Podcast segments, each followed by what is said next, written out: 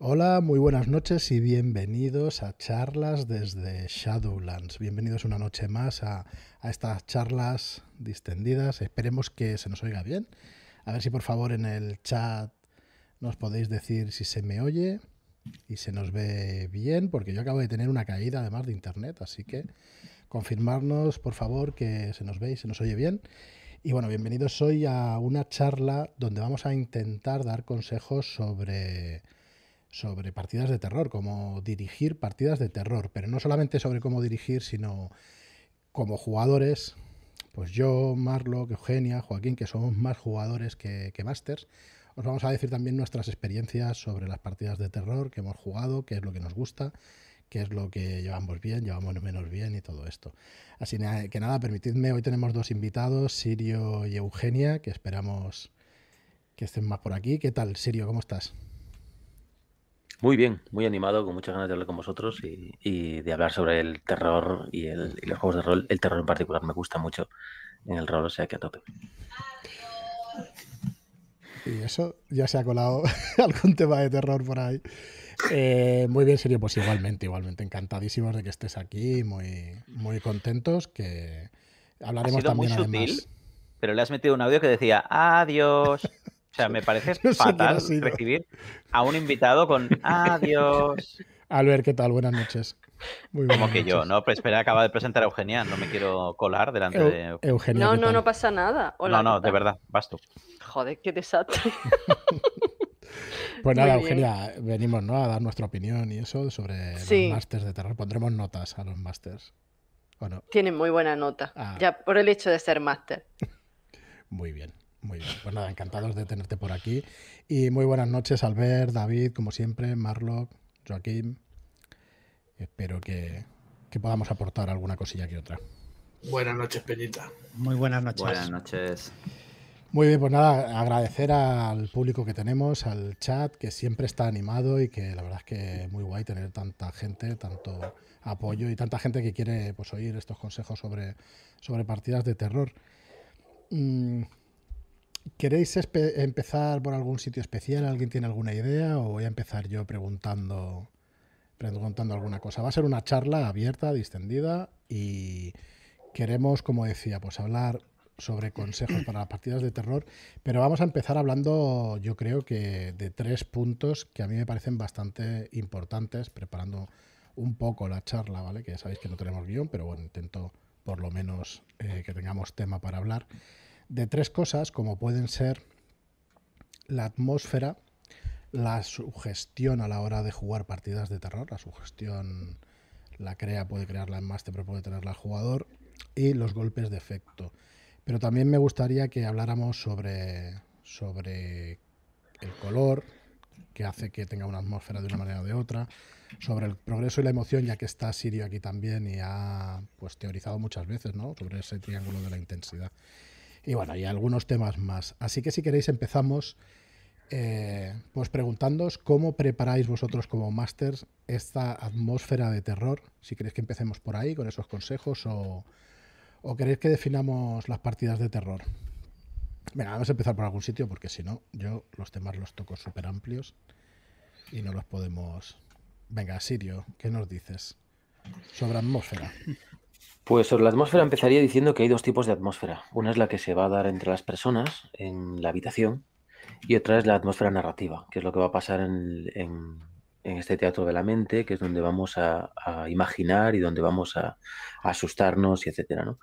La atmósfera de la habitación tenemos muchos recursos para, para potenciarlos, intentando pues que el terror no acabe en la comedia y que no sea un cachondeo, pero podemos meterle música, velas, la iluminación, todo esto entraría dentro de la atmósfera de la habitación.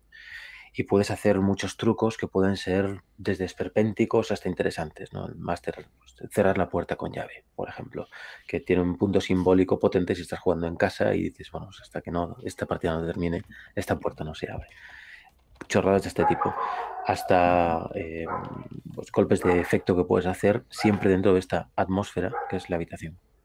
Y luego tienes la narrativa, que la deberías empezar a cuidar para construirla desde el diseño de los personajes, si hablamos de pregenerados, o el contrato social para poder crear un buen círculo mágico donde todos estemos cómodas jugando y sepamos a qué venimos y tengamos complicidad y aumentemos esta sensación de todas sabemos lo que queremos hacer en esta partida y hemos establecido límites para, poder meternos a tope y, eso va a influenciar directamente la atmósfera, de lo imaginable, de lo deseable. Entonces, podemos empezar por ahí, ¿no? Por esta división.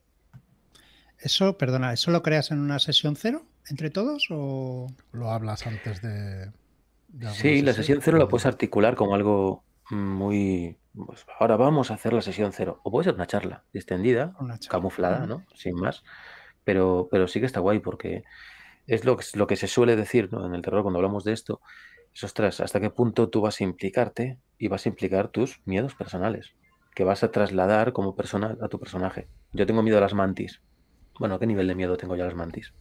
Si mi nivel de miedo es ni me las menciones porque yo dejo de sentirme cómodo, pues no me las menciones, porque dejo de sentirme cómodo. Yo he venido aquí a disfrutar con el terror, no a pasarlo mal, eh, con agobio.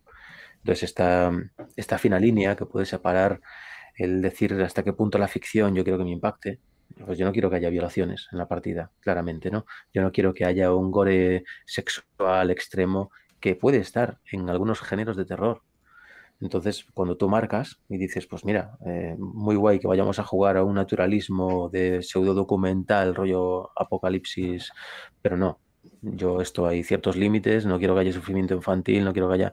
Si yo sé que esos límites tú me los respetas, mi círculo mágico aumenta. Yo me voy a meter mucho más, porque mis defensas no van a estar alerta.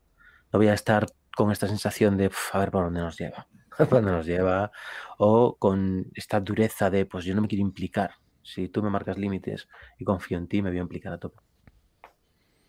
Es que quizá deberíamos haber empezado por eso, ¿no? Por, por qué, queremos sentir cuando hablamos de, estas partidas de terror. Y hasta qué punto llevar el terror, pues con esta conversación que decías y eso antes de tocar la atmósfera. Entonces, lo que dice Sirio, ¿lo hacéis todos como masters? el hablar con la mesa y, y preguntar a ver qué límites tienen esas personas o utilizáis pues herramientas como tarjeta X o como eh, de Álvaro por ejemplo tenemos una herramienta que eh, no sé ahora no recuerdo si la publicamos en el blog que es un mando a distancia donde además de esa tarjeta X de que no puedes tocar algún tema pues tienes otras funciones. Utilizáis alguna de estas técnicas o habláis con la mesa antes David dale si quieres.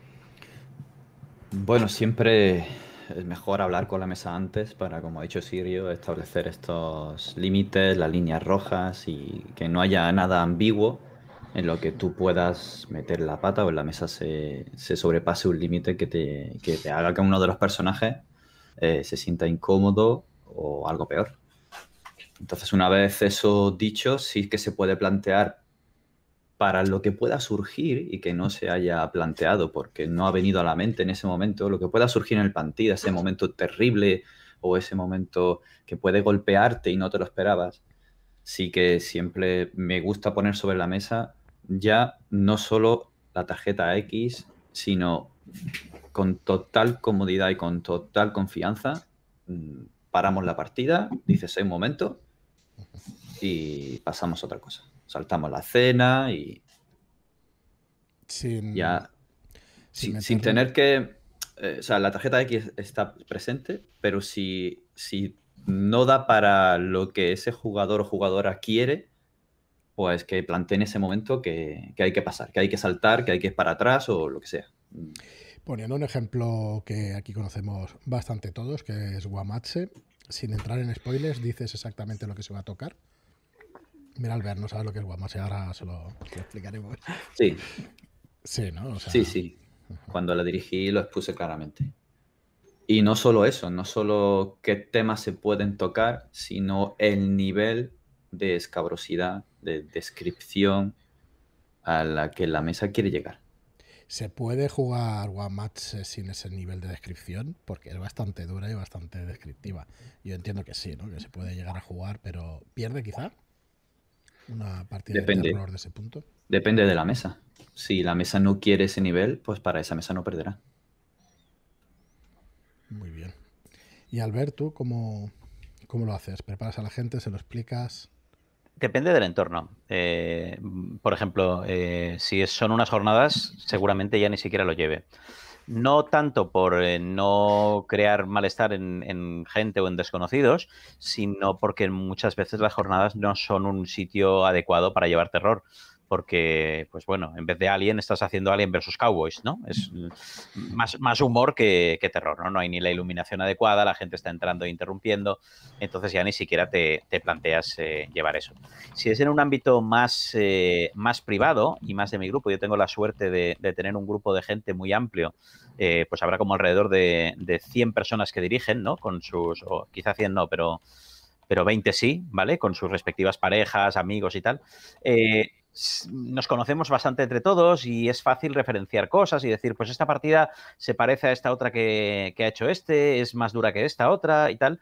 Y también nos conocemos, sabemos qué nos gusta, qué no nos gusta, cuáles son las fobias y, filias personales y es bastante más fácil eh, construir esto. Ya ni siquiera lo tiene que hacer el director de juego, ¿no? Te, pues tú has hecho una partida y entonces uno de los jugadores que la ha jugado dice, hostia, Eugenia, tienes que jugar esta partida porque te va a encantar. Tú, David, no la juegues. ¿Vale? O sea, tú no te apuntes. Y, se autogestiona un, poco. Porque el problema de la tarjeta X es que muchas veces cuando se utiliza o se debería utilizar, ya es tarde. Porque ya el, tigre se ha activado, ¿no? Y entonces eh, muchas veces te puede dar una sensación de seguridad que no es tal, porque porque, porque muchas veces como herramienta no, llega a tiempo a la hora de usarse. Yo por eso siempre prefiero el, comentar antes y el poner antes encima en, negro sobre blanco. Luego, evidentemente, cuando si hay que parar una partida por lo que sea, mm, sea que me está superando o sea que eh, me acaban de llamar y me tengo que ir porque se está inundando el, garaje de casa, pues es evidente que la vida, la vida real pasa delante del, rol y esto no creo que, haya nadie que lo ponga en duda, vamos. Nos pregunta Jun L07 cómo conseguir mantener la tensión sin cruzar el límite el límite de la incomodidad.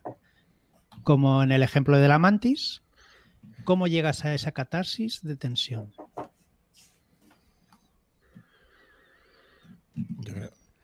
¿Liberamos tensión ahora? Bueno, en ese caso eh, está claro, si ya has hablado y has comentado los límites, y sabes que la mantis no la tienes que tocar, tienes que llegar a esa incomodez por otro lado, sin llegar a causar esa angustia que ha comentado Sirio antes. Evitando el, la mantis y buscando otro bicho. Sí, no, no debes de caer en el error de conocer a, la mesa a nivel personal y utilizar sus fobias, sus filias o sus traumas para intentar que sientan o que sufran algo. Eso es un error terrible. Al contrario, deberías utilizarlo para evitarlo quizá podemos dejar eh, muy claro que lo que se viene es a pasarlo bien, aunque sea aterrizándote, ¿no? Es como ir a ver una película al cine de terror. Da exactamente igual el tipo de terror, sea gore, sea tipo de terror psicológico, sea cualquier tipo de terror. Tú lo que quieres es pasar esa emoción y ese miedo de saber que tienes seguridad, que no te va a pasar nada, pero que de alguna manera yo no sé si decir que es eh, pasarlo bien o emoción, realmente sentir esa emoción, ¿no? De, tener esa tensión y de pasarlo tan mal y tal. Creo que va por ahí, ¿no? La historia de las, por lo menos en, mi caso, las partidas de terror las, las vivo por ahí más que, que por otro lado. Es decir, la disfruto muchísimo, me lo he pasado en grande, pero es por esa emoción y por ese... Yo creo que es una lectura, yo creo que es una lectura de mesa más, igual que cuando lees la mesa y ves si se están aburriendo o no se están aburriendo, o si lo están pillando o no lo están pillando, si están cansados o no.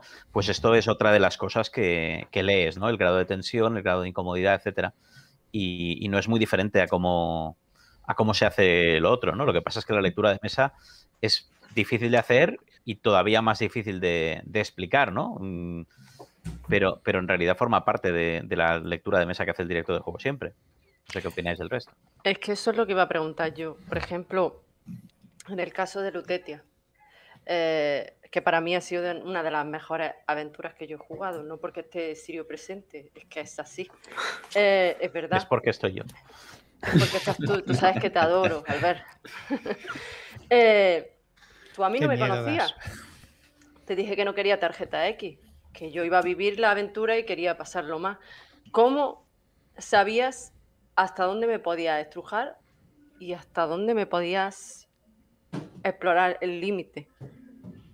Porque hubieron escenas crudas que a mí me encantaron, pero ¿cómo, ¿cómo supiste que eso me podía gustar? ¿Cómo supiste leerme en ese momento? O a David. porque hubo escenas también que tenían una connotación sexual. Para mí es, sí, sí, sí. Es, el feedback. Es te ofrezco una, un ping y tú me haces un pong. Entonces en ese ping pong, ping pong constante, más o menos, no siempre funciona y muchas veces malinterpretamos arrimándolas con esta sardina, ¿no?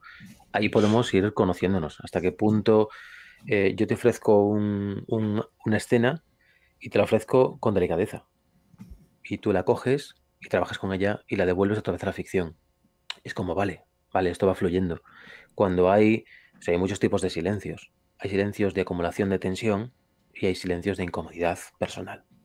Este tipo de cosas eh, online cuesta un poco más pillarlas, pero se pillan.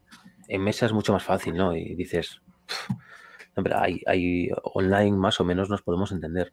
Y más como grupo. O sea, si cuando yo tengo sensación de, ostras, estamos llegando a un límite, ¿no? Pues cambiamos el foco, vamos con otra escena. A veces funciona, a veces no.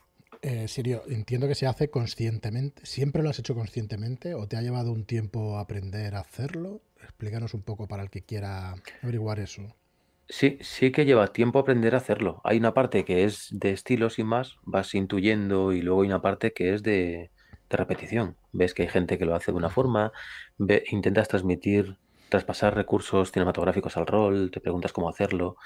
En el, en el terror creo que funciona muy bien imaginar, buscar formas para hacer imaginables cosas inimaginables, para que lleguen a tu cabeza bien y que lleguen eh, según el género de terror con el que estás trabajando.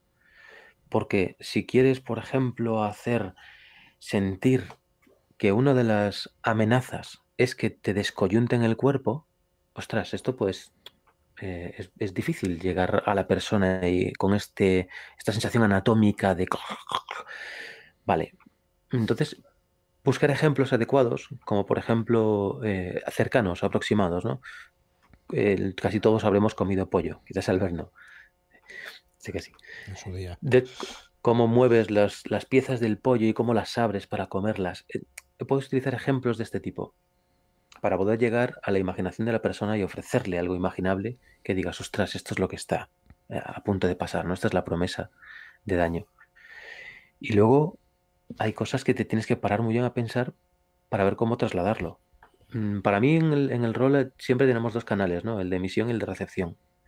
Trabajar con el canal de recepción es, me parece fundamental. Si hablamos de partidas de terror que pueden ser muy chungas, vas a meter cosas muy escabrosas, tienes que trabajar mucho la recepción para ver si estás jodiendo a la gente con la que estás jugando o se lo están pasando bien. Yo, Sirio, para ilusiones, he aguantado una pierna abierta en canal mientras un cirujano eh, traumático le daba golpes ahí con un. Tarjeta, ¿Qué dices? Tarjeta no, por Dios. tu pollo. A mí, yo no aguanto eso, esas cosas que mandan. A ver, yo tan gore, gore, gore no, pero, pero cosas así un poco descriptivas para meterte y generarte tensión, a mí me encanta. No lo puedo evitar, yo venía a jugar a eso.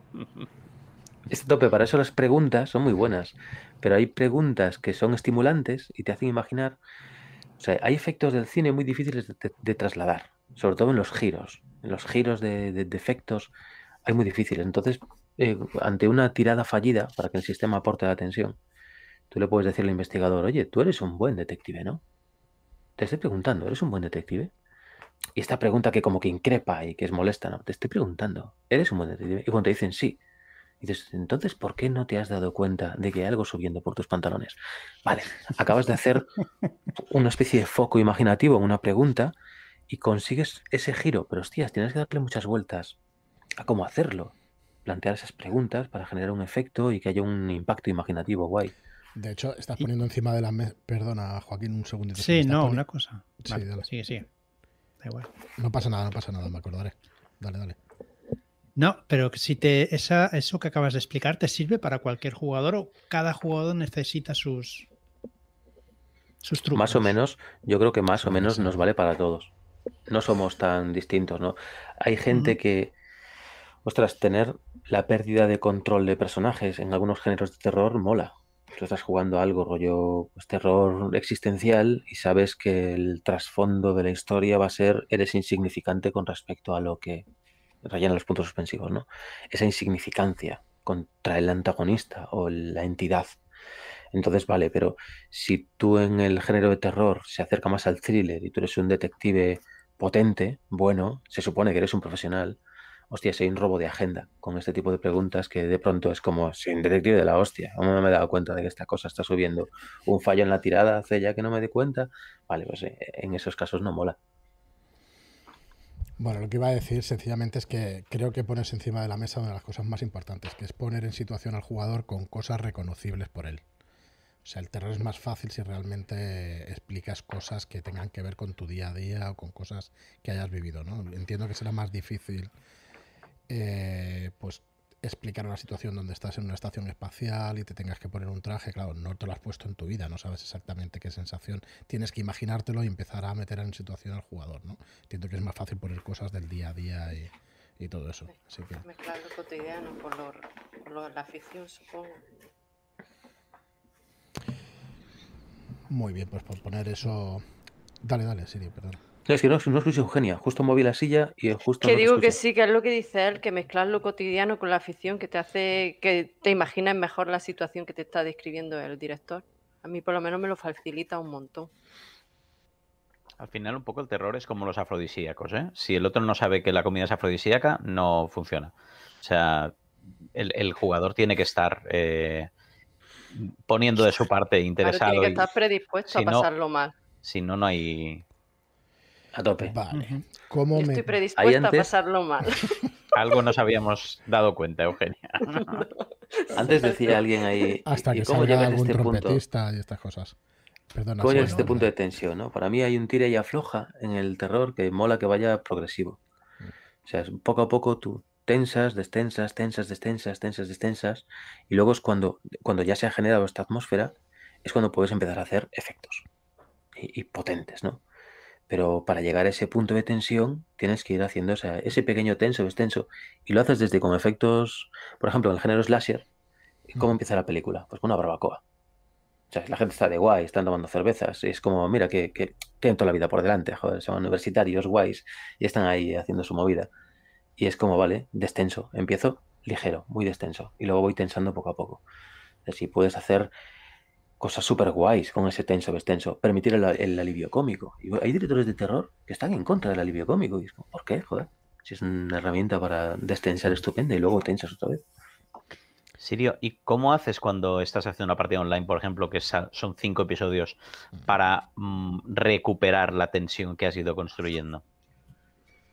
Para mí el mejor truco ahí es creértelo tú primero. O sea, tú tienes una parte en el terror, yo por lo menos, a mi forma de disfrutarlo, tengo una parte de, de cuentacuentos que tengo que mm, tener muy metida. Ese créete esta mierda, ¿no? del colega este, nunca me acuerdo. Ángel Ahí está. Ese créete esta mierda es muy potente. Entonces, cuando, eh, cuando en, el terror estamos de guays, tú tienes un tono, hablando normal como ahora. Cuando quieres generar tensión, cambia de tono. Las cosas ya son, estás por el pasillo, paso a paso, ta, ta, ta, ta que estás narrando la intro, hostia, mola que el narrar la intro tú tengas ese punto de cuentacuentos, de peña, vamos a hacer, vamos a ir dejando progresivamente la realidad para centrarnos en esta movida tan chunga. Eso yo creo que es lo más guay, ¿no? Igual donde has dejado la partida anteriormente a cómo la recuperas, pues te, puede, te puede dar un puente fácil para, para llegar a la tensión que has abandonado. ¿Y cómo haces para incrementar eh, esa, tensión? O sea, quiero decir, eh, yo entiendo, por ejemplo, que el tema cómico ayuda a, quitarle presión ¿no? a, pues a la locomotora, ¿no? bajas un poquito y entonces puedes volver a, meter, ¿no? Pero cuando estás, eh, no sé, en el tramo final quieres meter caña, o sea, sin pasar, ¿cómo, cómo haces para... Mm, no sé, para, ir generando esa tensión que vaya aumentando, presionando. ¿Cómo, ¿Cómo, se hace para, yo qué sé, dice algún truco de cuenta cuentos, como decías, no sé. Para mí hay un truco muy bueno que es crear puentes entre las escenas. Esto lo hacen, lo hacen en el cine de terror mil veces. Lo más normal es que tengas una musiquilla. Cuando en el tiburón hay una musiquilla. Chen, chen, chen, chen. Entonces, cuando la musiquilla asoma, tú ya dices, me cago en la hostia.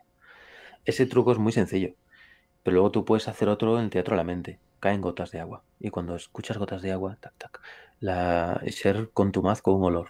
Y hueles a lilas, a flores lilas. o puedes ir haciendo que el contexto se vaya rompiendo poco a poco cada vez más. Entonces, e, el contexto de la escena, ¿cuál es? Tú estás en una casa. Entonces, ¿qué cojones pinta en medio de una habitación un pozo? Pues nada, no pinta nada. Me acojono de la hostia porque el contexto se acaba de romper. ¿Qué mierdas hace un pozo? Y más un pozo, ¿sabes? Como, aparte de romper el contexto, le metes un símbolo de, del cagarse. Entonces, esta forma progresiva de ir avanzando en las escenas, te apoyas en personajes, en personajes no jugadores que interpretas, que van a ir como potenciando. Te apoyas en esta forma de construir puentes. Cada vez que aparece el elemento X, sabes que algo malo está a punto de suceder.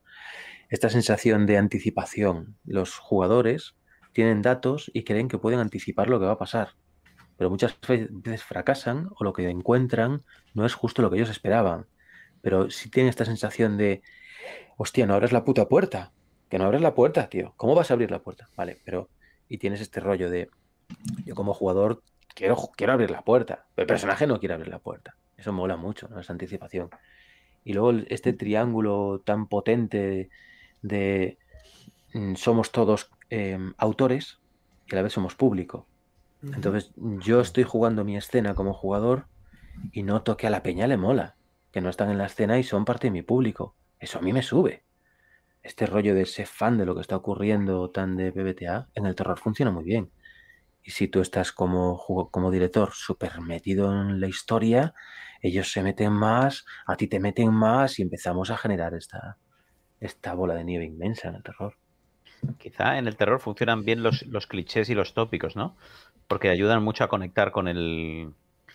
Con, la imaginería que tienes ya adentro y con, y con precisamente con lo que puedes prever que va, que va a ocurrir. Y en, y en otras partidas a lo mejor eh, se premia más ser original, pero en el terror se, se puede aprovechar más ese, ese tópico, ¿no? Ese niño inquietante o esa, o esa puerta que se abre y se ve en la oscuridad, ¿no? Que, es, que está manido, que está trillado, pero, pero que recupera todo ese impacto emocional, ¿no? Sí. Yo, iba a hacer una pregunta a Eugenia. Eugenia, acabas de decir que... No, no, sé es que estáis todos hablando de lo mismo y, lo que voy a preguntar ya se ha dicho. Es que lo que voy a preguntar tanto a Sirio como a David es cuando no conocéis a la mesa de que os valéis para, detonar esa tensión. Supongo que os basáis en los tópicos. Si no conocéis a la mesa, no conocéis sus miedos, sus terrores, lo que le va a provocar más tensión, os basaréis, supongo que en lo más típico que asusta a casi todo el mundo. ¿O soy originales?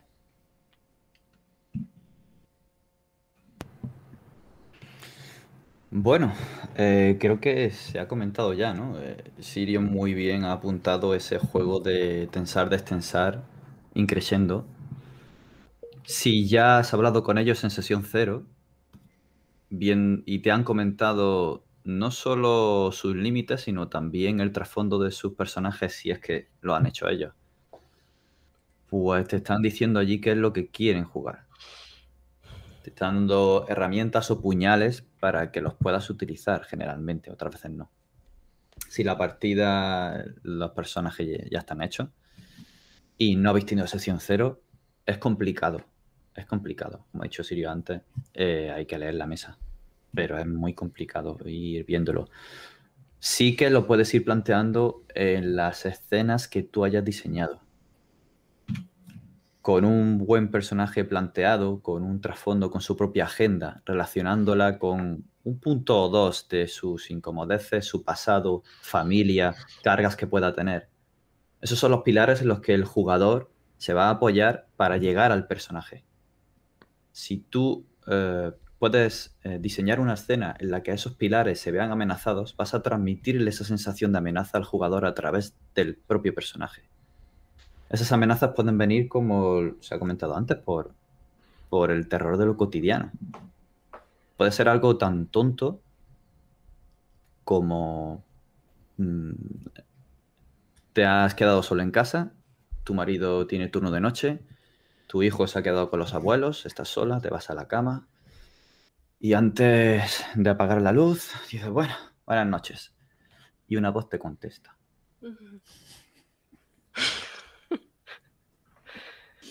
Ya está. Incómodas. Por, cierto, Eugenia, que Y es algo muy cotidiano. irse a dormir. O, cuando tu hijo te, dice que acaba de escuchar la voz de su tío y su tío no está en casa, No hay nadie. O te dice, papá, ¿quién es el señor que hay ahí? Tú no ves a nadie. Eso es como... Claro, ahí tenemos eh, que es un niño y se supone que no dan miedo, pero no, ¿qué va? utilizar los niños, miedo siempre es. ¿Tú no has visto las gemelas esas de un niño al fondo de un pasillo oscuro da siempre miedo. Pero no deberían estar ahí. no. Entonces sacas a algo cotidiano y lo metes en un contexto, retuerces lo cotidiano para provocar esa incomodidad y ese miedo, porque está fuera de lugar. Y si algo está fuera de lugar y desconocemos por qué, nos va a, como mínimo, mm. dar incomodidad. A tope, a tope con eso. Oye, yo quería preguntarte, Eugenia, ¿por qué, qué te gusta del terror? ¿Por qué quieres venir a pasarlo mal? ¿Qué es lo que te, qué es lo que te atrae? ¿Qué es lo que te engancha? Si es que puedes analizarlo. Es que suena fatal que diga que me gusta pasar miedo. Cuando yo veo una película de miedo no soy capaz de verla sola, me tapo los ojos porque me da miedo después irme a dormir. A mí no me dejes sola viendo una película de miedo, pero sin embargo, a mí me dicen de jugar una aventura de, de terror y es que soy la primera en apuntarme, porque me encanta ese subidón, esa adrenalina, esa tensión, ese que casi me falta el aire y que cuando termino la sesión estoy realmente cansada. Me encanta esa sensación. Por favor, crearme esa sensación. Maravillosa. es la adrenalina, ¿no? La, adrenalina me encanta el Dios, el, muchas veces yo no sé cómo lo hacen los máster que te van dando pinceladas, detalles, no te lo dan todo a la primera y te van abierto, abriendo esas puertas en tu mente en las que tú tienes encerradas los terrores más profundos, más oscuros, que salen y, muchas veces lo que tú imaginas y sientas es incluso más terrorífico que lo que te está contando el director de juego, porque es que juegan con eso, juegan, hacen que el propiamente haga el juego, el juego sucio. Y ya ahí, ahí me tienen ganada. Eh, porque no hay peor enemigo que tú mismo. Que tú mismo, exacto. Y ellos saben abrir muy bien esas puertas. Ellos te las dejan abiertas y tú ya eres el que toma el control. Joaquín, ¿estabas tú con, el Orient Express cuando tuvieron miedo de la niña que ella... Sí, sí, sí. O sea, una niña... Cuatro jugadores. y dos fueron a hablar con una pareja que tenía una niña y la niña los miraba. Y, ellos cogieron y se fueron de la casa sin hacer preguntas, sin nada. Nos llamaron por teléfono diciéndonos que teníamos que ir, que allí había una niña, los cuatro juntos. Pero mi personaje, que recuerdo, era una, una mujer mayor. o sea, dices, ¿qué va a hacer la mujer mayor? Era su gestión. Yo en, niña. caso, Yo no soy nada bueno describiendo y creando estas atmósferas, escenas y tal, pero es que no, no hizo falta para nada. fueron ellos mismos. Y dicen, no, pero que la niña, que la niña, que es una niña, que no, no le veis nada raro, no tal, que no me acerco a la niña, ¿sabes? Ya mosqueado, no. me acerco. Los niños se acojonan mucho. Yo, no era el mismo caso, pero en, Séptimo Mar tenía a dos gemelas que eran bodachias, nobles, y eran evidentemente brujas del destino bodachias. Y entonces iban las dos gemelas mirando a los jugadores y cuchicheando cosas, ¿no? De... Y eso te acojona un, huevo, porque claro, no, sé si conocéis las brujas del destino bodachias. Sí, son, sí, bueno, son, son, las, eh, son capaces de ver las hebras que unen a la gente, las hebras de muerte que indican que tu, que tu final está ahí próximo y tal. Entonces, dos niñas pequeñas, brujas del destino ahí. Pero no se lo digas. Oh, Dios mío, eso me encanta. La expectación ahí. Era muy acojonante. Los niños acojonan siempre. Me parece que la niña de Franz lo único que hacía era rascarse un poco el brazo porque tenía. La pobre. El brazo. ¿Verdad? Que tenía algo en el brazo y se iba rascando y claro, eso daba mucho miedo. Que no me acerco, que me pega algo. la mente está diciendo algo hay ahí, hay algo ahí que quiere salir de dentro. Antes de mostrar, ellos sugieren y ya tu mente es la que vuela. Es muy curioso. Son muy listos. no, no, pero si es que es, cualquier cosa. tú dices, tú dices, si veis una paloma puesta ahí en el, en el alféizar de la ventana y ya está, ya el jugador empieza con, irlo alimentando un poco de la paloma gira así, parece que se va a ir, pero ya está, y él ya se construye su... Y si les dice, y os está mirando. Claro. Entonces ya sí que La has liado, ¿no? Oye, y, una cosa, ¿y sois, sois de usar, por ejemplo, siempre se dice, ¿no? La, realidad supera la ficción. ¿Sois de usar, por ejemplo, pues, no sé, sucesos reales para, para dar más verosimilitud o, o para generar esa tensión a las partidas? ¿O tomáis referentes reales de sucesos así, pues no sé, que puedan yo ahora estoy preparando una partida. Yo tenía una partida muy dura, que es el Gran Hombre, que se puede escuchar, está grabada. Y que la que estoy preparando está basada en, hechos reales y deja al Gran Hombre como un módulo de pequeños detectives de monstruos. O sea, es una bestialidad de. Bueno, una cosa brutal. Y, es que la realidad tiene cosas muy heavies. O sea. ¿qué consejo le podemos dar a, la, a la persona que quiera empezar a crear una atmósfera eh, en el sentido de cómo tenemos que hablar, qué tenemos que decir los jugadores, eh, los tenemos que conocer antes, ¿no? Como decíais, como decíais antes, yo me estaba acordando de, un fotógrafo que por trabajo y eso recuerdo mucho eso, que lo que hace es, antes de la sesión de fotos, conoce a la modelo o al modelo, conoce al personaje, a quien sea, y empieza a hablar y, y entonces como que empatiza de alguna manera y empieza a conocer a esas personas, ¿no? que es un poco lo que decíais a la hora de, saber hasta dónde tienes que llegar y no.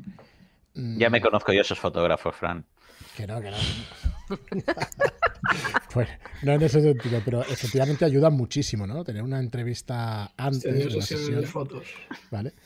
Y en el caso del rol, hay muchas veces que conocemos a los jugadores, hay otras veces que los conocéis. Eh, ¿Cómo empezáis a narrar?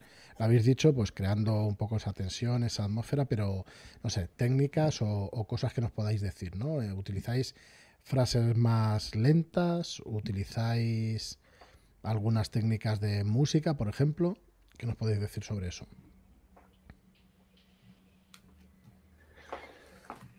Yo es que he visto muchas partidas vuestras, podría más o menos decirla, pero pero en realidad, o sea, decís, bueno, sí, hay que crear esta atmósfera, pero ¿cómo exactamente? Explicando, dándole mucho color a la escena. Para mí hay que, hmm, hay que, hay que partir de la base de que la atmósfera la vamos a crear todos en la mesa. Entonces, el, mi sensación es de, bueno, yo he puesto un 3 y yo espero que te apuestes 2 y el otro va a apostar también. Y vamos a ir poco a poco haciéndolo todos.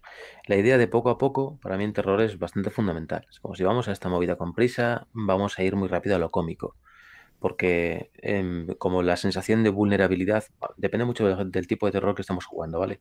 No es lo mismo jugar a Gore que Slasher que jugar... Hay, hay géneros, cada género tiene reglas y, mola, si conoces las reglas te, metes mucho más fácilmente en, en, la partida y en el tipo de atmósfera. Entonces, esta sensación de vulnerabilidad, de mira, yo me llamo Sirio y estoy aquí en una mesa jugando con vosotros. Vale, de esto a convertirme en el personaje que sea, ahí es progresivo, es poco a poco. Mi vulnerabilidad tiene que ir bajando. Si ya mi personaje tiene pues, un detective, tiene una pistola, tiene recursos, y yo digo, hostia, pues no está mal, tengo aquí un sistema que me dice que soy bueno y tal, ya no solamente es la vulnerabilidad, es, es yo tengo sensación de protagonismo heroico. Esto hay que ir bajándolo poco a poco, poco a poco, para ir metiéndonos sin imaginar. Un enorme proceso de esto es el roleo. Es que roleen, soltar escenas, que, que roleen, que se hagan los personajes, que la atmósfera se construya con... Vamos a dejar de pensar que esta partida es de terror y vamos a estar jugando a rol. Y ya está. Y a partir de ahí empezamos a construir poco a poco, yo meto mis movidas con el tono, etcétera, etcétera. Es que igual la pregunta no estaba, como siempre, doy muchos rodeos y eso, pero es eh, de la pregunta que nos están haciendo en el chat. ¿Cómo metes a la gente que como jugador, vale, hemos venido a jugar a la llamada de Tulu, hemos venido a jugar a terror, pero los tíos se van por peteneras y me voy al... Nosotros tenemos un jugador en mesa que, directamente, o sea, no, no es capaz de meterse en ese tono, de meterse en esa atmósfera. ¿Cómo acabas con los tácticos? Yo, te respondo que soy un representante del colectivo. Además demostrado, eh, que el otro día, el otro día lo demostraste bien. ¿Lo has visto? Sí. Eh, te, digo cómo hay que acabar con los tácticos en la partida de terror, que es con la anticipación. Es decir, tú el táctico está ahí a ganar la partida, pero tú tienes más herramientas para hundirle. Entonces, tú le tienes que meter en la nave y decirle, mire, y estas dos llaves sirven para apagar la inteligencia artificial de la nave. Porque ha pasado alguna vez que las inteligencias artificiales de la nave se vuelven locas. Entonces no se preocupe que aquí tiene estas dos llaves para desconectarlas si hace falta. Y entonces el táctico ya está, vale, la inteligencia esta se va a volver loca y ya está replaneando cómo tiene que hacer para, ¿sabes? Y cuando está en esta mentalidad anticipando todo lo que le va a caer encima, es cuando le dices, bueno, y luego mm, no haga mucho caso al informe de las eh, naves argolitas avanzando por el sector, porque probablemente sea, sea inteligencia confusa del enemigo y probablemente no estén ahí. Y entonces él empieza, Dios mío, y los, y los zargolitas están por ahí también, no sé qué. Y tampoco hago caso de esas historias que dicen que los zargolitas son capaces de controlar la mente de la gente y hacer que se devoren unos out, ¿vale? Y entonces el, simplemente mm, la, búsqueda del táctico de anticipar los problemas e intentar resolverles le colocan en una situación porque no está en el, en el, principio de la partida de ajedrez. Todavía no se ha movido ninguna pieza. Y entonces está en el principio de la partida de ajedrez intentando jugar 53 partidas simultáneas que tú le has abierto y ninguna es la correcta. Y eso genera una tensión que bien utilizada mm, te lo, hunde y te lo mete en la, en la, partida. Si es que estamos hablando de eso, del jugador de tú a mí no me vas a cojonar, yo voy a vencer a tu monstruo, yo voy a vencer a tus, a tus cultistas. Si es el jugador que pasa de todo, mm, a esa persona lo que hay que hacer es acabar la partida rápido y no volver a invitar. Porque no, se lo está pasando bien él y no te lo estás pasando bien tú, ni el resto de la mesa. Es una faceta de la pregunta en realidad, ¿eh? porque yo creo que en la mesa pues hay varios tipos de personas y hay alguna que actúa así y hay otros que ya, pues, mm, aunque sea una partida de terror, pues no ni te rolean, ni se meten en el tono, ni nada por el estilo. también es posible, también es posible jugar una partida de terror donde haya un jugador que no se esté asustando. Por ejemplo, cuando jugamos Lutetia, yo creo que ahí Sirio estuvo muy bien porque es un tío con brillante que sabe muy bien lo que hace. Yo, mi personaje, ni yo mismo en ningún momento pasamos terror. Y era una estrategia muy adecuada, porque funcionaba, porque fomentaba el el poder expandir el terror a los, a los demás. Y yo me lo pasé tétano lo siguiente. O sea, no tienes que pensar que porque sea una partida de terror todo el mundo tiene que estar aterrorizado. Puedes, puedes graduar esto para cada personaje. Puedes crear tensión simplemente. Perdón. No, no, vale. Sí, sí, sí, puedes crear tensión simplemente, no tienes por qué, es que yo creo que es bastante complicado infundir miedo a, en una partida de, porque sabes que no es real, pero la tensión está ahí y la tensión acumulada sigue ahí hasta, hasta que llega un clima. Aunque no pase miedo, pero lo estás pasando bien porque tienes esa sensación de amenaza, esa, esa tensión que se va acumulando, ese malestar. A mí se me encanta. Y Sirio lo consiguió. Y David lo consigue también. Me gusta mucho eso, eh, poner un jugador y darle esa doble agenda en partidas de terror. De hecho, en algunas de las que he escrito está ese paradigma. Tiene una doble agenda, entonces ese jugador, tú sabes que el fundamento de su experiencia no va a ser tanto el terror, pero va a impulsar el terror de los demás, sea psicológico, sea el tipo que sea. Eso está guay. En Guamatse, en cierto sentido, también se trabaja y la directora que lo juegue puede orientarlo hacia el terror psicológico, hacia el, en función de un poco su gusto. Y es también ese efecto de doble agenda que está guay. También pienso que esto es lo que decíamos al principio, ¿no? Todos venimos a jugar a algo, sabemos a lo que venimos. Si tú vienes a romper la partida, siempre vas a poder hacerlo en cualquier género. El terror en este sentido es un poco más, te, pide un poquito más de complicidad. Para mí algo muy efectivo es utilizar a PNJs, pero depende de cuál sea tu carácter, PNJs desafiantes. Si imagináis el, yo qué sé, en la típica película eh, rollo estás en Alaska y hay un asesinato, sangre en la nieve, en la carretera, un pequeño pueblo, todos conmocionados, esto quién lo ha hecho, es un asesino, es una bestia. Y siempre hay un personaje que es el que desafía al sheriff que está llevando el caso y que, y que va contra él. Ostras, con estos personajes hay ciertas conductas en la mesa que como mínimo los puedes frenar, que puedes pegar un impacto, ¿no? Al final, esta sensación de Em, yo me estoy autosugestionando mi personaje y hay algún tipo de efecto que me genera alerta otra vez. Un, como eh, reciclar, reciclar no es el término. Refrescar el estado de alerta. Esto puedes hacerlo con un golpe en la mesa, y es un efecto muy socorrido que hemos hecho todos y, y, es como, pues está bien, no demonicemos estos efectos que molan, ¿no? O tener escondido un mazo, un martillo de madera, de cascar las nueces, y, tú sabes que hay algo parecido a, un mazo en tu partida, y en un momento determinado, pum, lo sacas y es un efecto interesante, efectivo, de los que hay que usar poco, pero son guays. O tener un PNJ que es desafiante, y que directamente te dice, ¿tú qué coño dices, Albert? ¿Qué estás diciendo, tío? Y parece que va súper focalizado de pronto contra ti.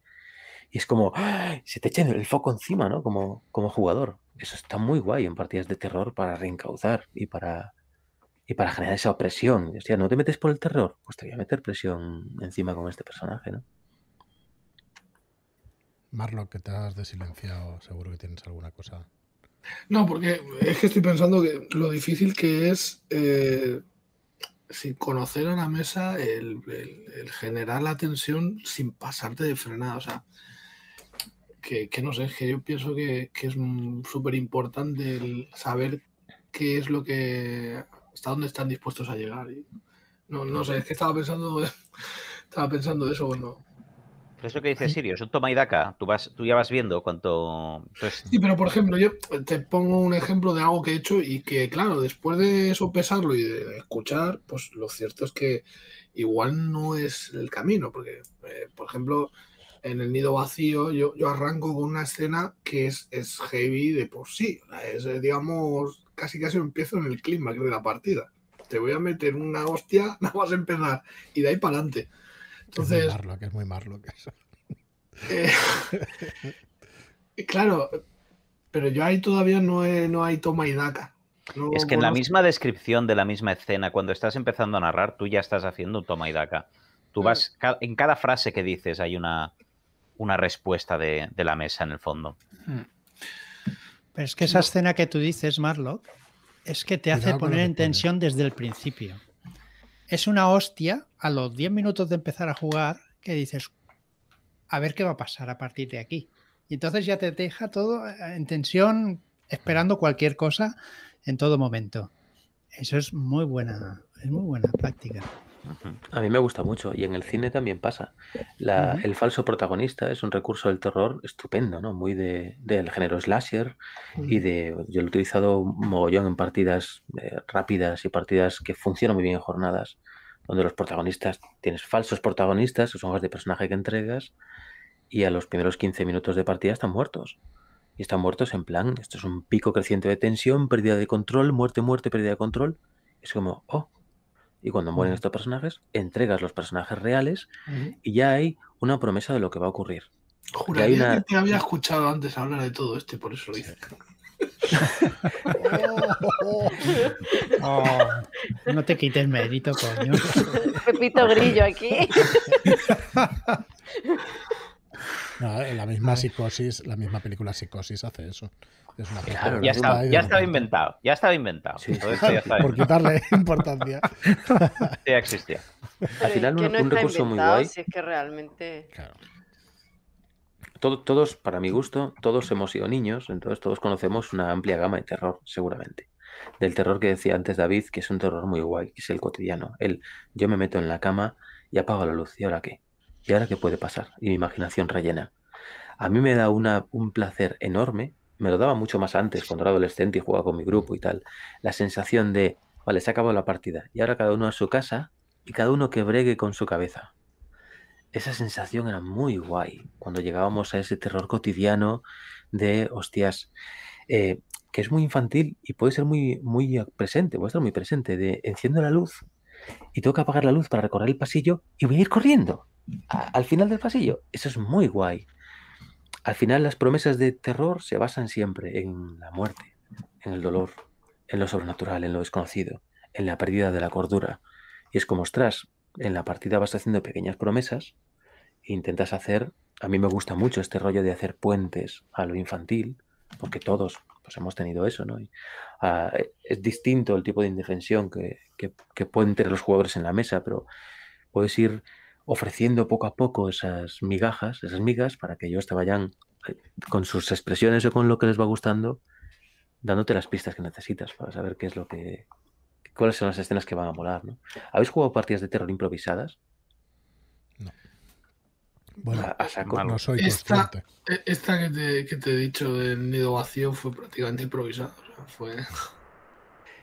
¿Y cuál es la sensación que tienes para construir escenas cuando ni tú sabes qué demonios va a ocurrir? Hombre, pues de, bueno, no, a verla venir. O sea, yo, yo es que cuando juego algo así estoy en plan a ver qué pasa, no sé, abierto a cualquier No es miedo, es tensión, o sea, es, una sensación así como de, tensión, ¿no? Pero me pasa igual que cuando vas a empezar a dirigir, aunque te hayas preparado la aventura, esa sensación, ese, ese gusanillo que, no sé, que a mí, por ejemplo, me, genera mucha tensión el momento antes de empezar, una vez ya empiezo, pues bueno, ya un poco voy relajándome, pero justo antes hay como un miedo escénico, pero no sé, no sé si respondo. Ahora estaba leyendo aquí a Perdonar a Rol en Familia y dice, recuerdo el pasillo de la casa de mi abuelo, en la que había un montón de retratos en blanco y negro. Cuando pasabas por su lado parecía que te miraban fijamente. Quizá un, se podría en alguna partida, descríbeme alguna cosa que te dé miedo de pequeño.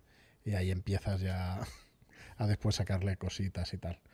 Claro, todo es un poco la, atmósfera y, y, esta manera de meterlos y eso, ¿no? Ahora estaba leyendo y digo, joder, en, el doblao, que se llamaba así el, la guardilla de las casas en, en Extremadura de mis abuelos, había unos cuadros de estos religiosos que aquello me daba un pánico terrible, pero terrible. Ahora me estoy acordando. Pues la, la, Virgen María con aquel puñal y estas cosas y eso, uff, era oh. terrible. Hoy la imagen de Santa. Apunta, Albert, apunta.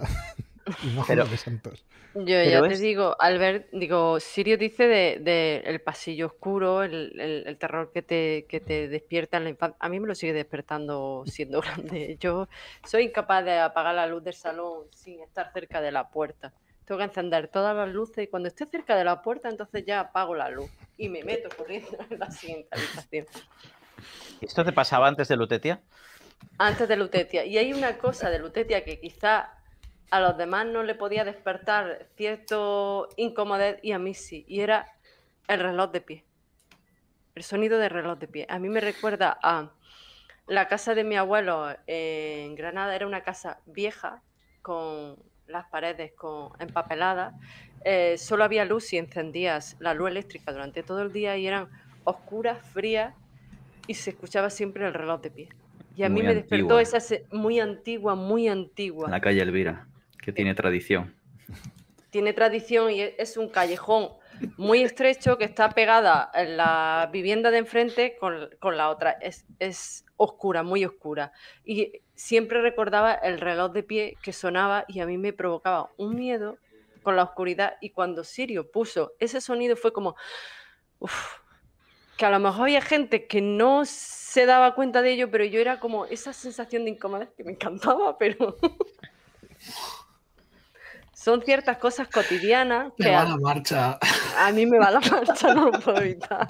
Estoy, estoy loca, vamos. Pero ¿no os parece que hacer, bueno, acertar con esto es, eh, muy difícil, ¿no? Porque tienes que dar justo con la casualidad que, se dé eso, ¿no? Pero que usar estos recursos eh, claro, te dan un, terror, pero como superficial, ¿no? A mí lo que realmente me produce, o, la manera de llegar al terror es algo que sea más psicológico, más profundo, más conceptual, no sé cómo describirlo, ¿no? Y, entonces, eh, el resto de cosas, pues si tienes a alguien como Sirio que te borda las descripciones y que lo estás viviendo, lo estás viendo, pues ahí sí que te puedes meter en eso, ¿no? Pero si no en un medio eh, tan poco visual, eh, no, no, no es, no cuesta, no es una herramienta que cuesta utilizar.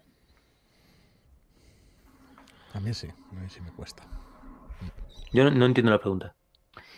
Sí, ah, que, que la, creación de esta atmósfera em, es, una, es, eh, es, muy costosa de hacer en, eh, en, saber crear la atmósfera, en utilizar estos elementos y tal, para luego el terror que acaba produciendo, que es un terror como superficial, que es un terror de hay una una estatua, una, muñeca de porcelana que tiene pinta maligna, ¿no?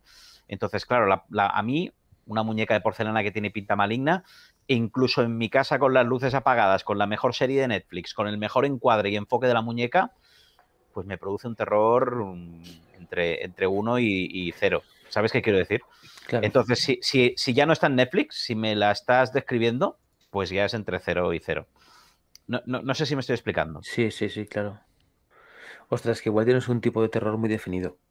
Y ahí lo que buscas es un género concreto, ¿no? Y, luego el resto de terror para ti, en, tu caso particular, es superficial. Yo creo que para acertar las estadísticas de cómo somos las personas funcionan muy bien. Casi todo el mundo tenemos miedo a la muerte, más superficial o menos superficial.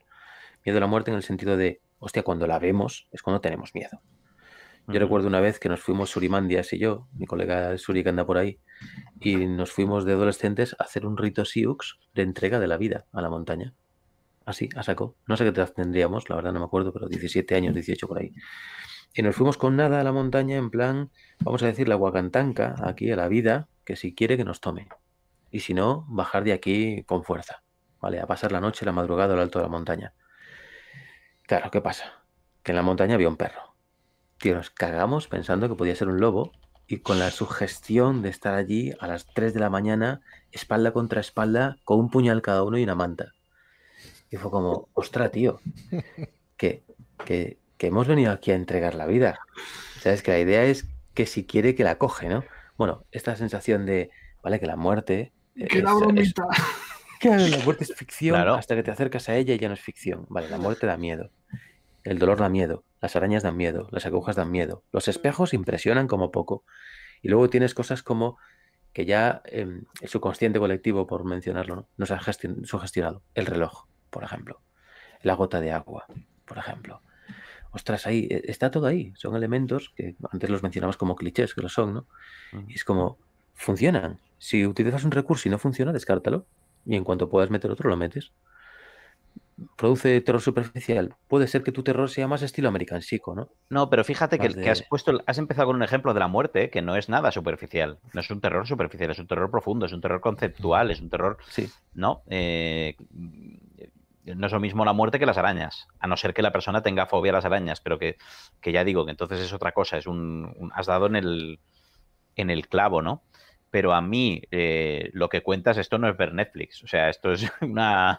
se, pasa seis pueblos de, ver Netflix, ¿no? Pero, pero además no está mm, evocando un terror eh, a la oscuridad. Ni, a, ni al. Está evocando un, terror mm, psicológico muy profundo. No sé si me estoy explicando, muy conceptual, a la muerte, a la fragilidad de la vida, ¿sabes? Pero te da muchas más herramientas. En realidad lo, tienes que aceptar. Si tú tienes esta sensación de inmortalidad, de yo soy joven, yo puedo con todo, ah, miedo a la muerte, yo, esto es muy fácil que todos lo tengamos todavía más reforzados con la sensación de yo estoy en una mesa aquí jugando a rol, nada malo me va a pasar. Entonces es como, ostras, el miedo a la muerte del personaje eh, no es tan fácil de meter en una partida y que tenga no, peso. No, no, no acabo de estar de acuerdo, ¿eh? porque la muerte tiene muchas facetas y muchas. A lo mejor no, tú puedes tener una cierta reflexión de autoinmortalidad, pero mm, tu familia no la no, tiene eso, ¿sabes? Entonces puedes ir por, por, por, ciertas vías. Pero eh, intentaba como diferenciar el, terror a, la imaginería, ¿no? Al, reloj de cuco, a los espejos, a la araña, a la gota que cae, y el terror a perder la propia identidad, por ejemplo. Aunque tú no tengas miedo de, volverte loco, ¿no? Pero, pero ¿qué hay de si se vuelve loco ese tío de allí, ¿no? ¿Qué hay de si descubro que mi pareja es un asesino psicópata? Y, no me he dado cuenta nunca y empiezo a encontrar pistas que... ¿Me, sigues? Para mí sí, es otro tipo de terror que es mucho más psicológico, mucho más de hacerse preguntas, comparado con el terror de, bueno, de, ver una luz, eh, ¿no? que no sé qué es.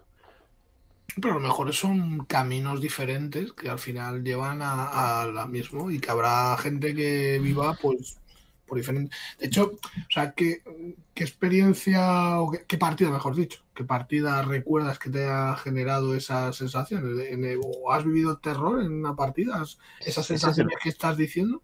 No, ese es el problema, que, primero que ya juego poco y eh, se, se, combinan muchos factores, Marlo. Primero juegas poco.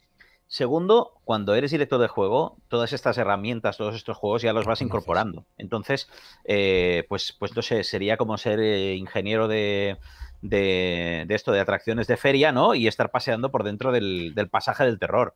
Pues tú estás paseando por allí y ves al, ¿no? El, mira, aquí han puesto focos del, del 15 y aquí han puesto la máquina de gas. Esta, esta es nueva, ¿no? ¿Es el modelo nuevo? Muy bien. Pues me gusta como... Esto es verdad, esto pasa. Tú adquieres una serie de herramientas y tal que, hacen que, que, ves más, eh, más claro el, truco. Y de partidas de rol te diría que poca experiencia. Yo intento pensar en películas que me asustaran así como de pequeño y tal, y siempre tienen este componente, ¿no? De ser una cosa Claro, pero cuando hablamos de esto, o sea, a mí, por ejemplo, eh, como he dicho antes, me parece que la realidad supera la ficción. A mí me parece que coges un diario y, te plantas con esa información y tal, y la pones sobre la mesa, joder. Eh, sí. Si la, bueno, si además tienes la labia que tiene Sirio, que, que sabe meterte en situación de esa manera, joder. Mira, esta partida que te digo, que no voy a decir nada, es una situación terrible y tú le das a los jugadores personas que son todavía más terribles, que han venido allí cada uno a aprovecharse de la situación y a empeorarla todavía más, ¿no? Ah, que es, que es el... Mm, o sea, no, solo la situación es terrible, sino que yo voy a ser uno de los actores y de los agentes de, empeorar la cosa y de... Pero eso juega un poco con la concepción esta de, perder el, control o de perder la identidad, ¿no? De ser... Yo quizás es por ahí donde, donde más me entra el terror, en el, en el perder el control, en el yo no tengo el control sobre lo que está pasando. ¿Sabes? No sé si te he respondido a la pregunta, Marrock. Que... Sí, bueno, sí. Es terror psicológico. Al final, en todos los géneros, el terror psicológico apunta a eso, ¿no? Apunta a, o bien no conoces, tu vida es una mentira, y entonces vas descubriendo que se va desmontando, o la pérdida de control por parte de los protagonistas, o la sensación de el, tú como protagonista creías que no, pero tu identidad está cambiada, ¿no? American Psycho es un muy buen ejemplo de esto, donde al final te genera esta sensación de ansiedad de decir, pero entonces mató o no mató. ¿Estaba todo en su cabeza? ¿O no estaba en su cabeza? Spoiler. Luego tienes otro tipo de, terror muy guay. A mí me pasó con un capítulo de Ghost in the Shell, la serie anime, donde de pronto a, a los policías, a los protagonistas, se les marca una posibilidad de atentado terrorista dentro del servidor, ¿no? Entonces hay como una especie de atentado terrorista posible y se ponen a buscar a ver quién está generando el atentado y todo el atentado está siendo planificado de forma muy metódica y es como, hostia, aquí va a pasar una catástrofe que te cagas. Y al final todo acaba en que es como el conductor de, una, de un camión de la basura que está tan reprimido en su vida que vive la fantasía de intentar cambiar el mundo y la sensación final es, va, pero este, este al final nunca va a hacer nada. Vale, pues es un foco de ansiedad. Fue una pasada, fue un impacto de capítulo para mí. Porque representa una forma de vida. Y es como, quieres acabar siendo ese tipo de persona que en su cabeza hace de todo, pero al final no es nada más que un eh, humilde conductor de, autobús o un humilde conductor de camión. Y es como, hostia, qué tipo de terror tan potente este, ¿no? Que, te califica a ti como espectador cuando estás viendo lo que está pasando en la ficción. Y te sientes como, oh, eh, me acaba de tocar algo dentro, ¿no? Este, es muy guay. Mm. Sí. Yo recuerdo un capítulo que se va un poco de lo que estamos hablando, pero eh, de un libro de, un, de, Fabián Plaza, que es, yo lo he dicho muchas veces, mi máster de referencia, eh, donde la gente eh, tiene poderes mentales, tienen hay telepatía, telequinesis, etcétera, y unos, un poder que hay es la precognición. Entonces va describiendo una escena, el, libro empieza con eso, empieza con la escena en el aeropuerto y cómo van, eh, está una, una, mujer que hubiera sido una precognitiva, pero no llegó a serlo nunca porque tenía miedo a los aeropuertos y no lo superó nunca y entonces ella no podía funcionar con eso y va paseándose por ahí y empieza a ver pues que hay una telépata de estas precognitivas que se está paseando por allí, va pensando cuál hubiera sido mi futuro si yo hubiera trabajado de esto y tal. Entonces ve otras dos más ¿no? Y entonces empieza a pensar, pero ¿cuántas telepatas precognitivas necesitas para, para vigilar un aeropuerto? Con una es suficiente, para, porque ves el, el futuro, ¿no? La única razón para que haya varias telépatas precognitivas es que la alerta ya se ha dado.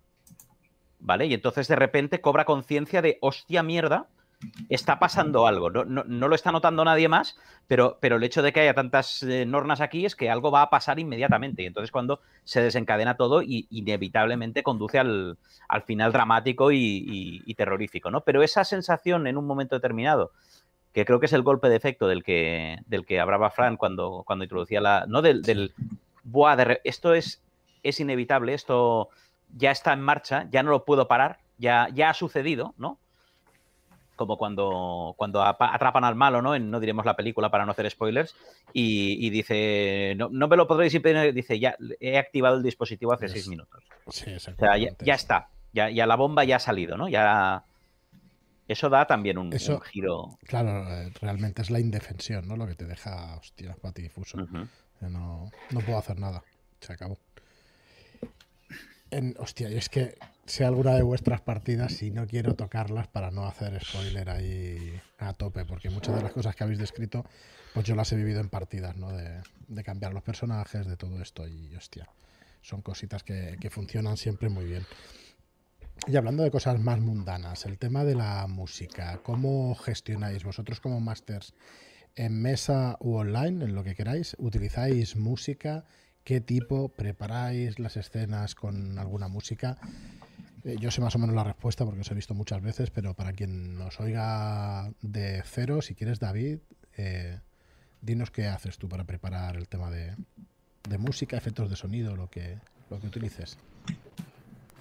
Pues suelo utilizar, creo que tres estrategias, si lo pienso ahora bien.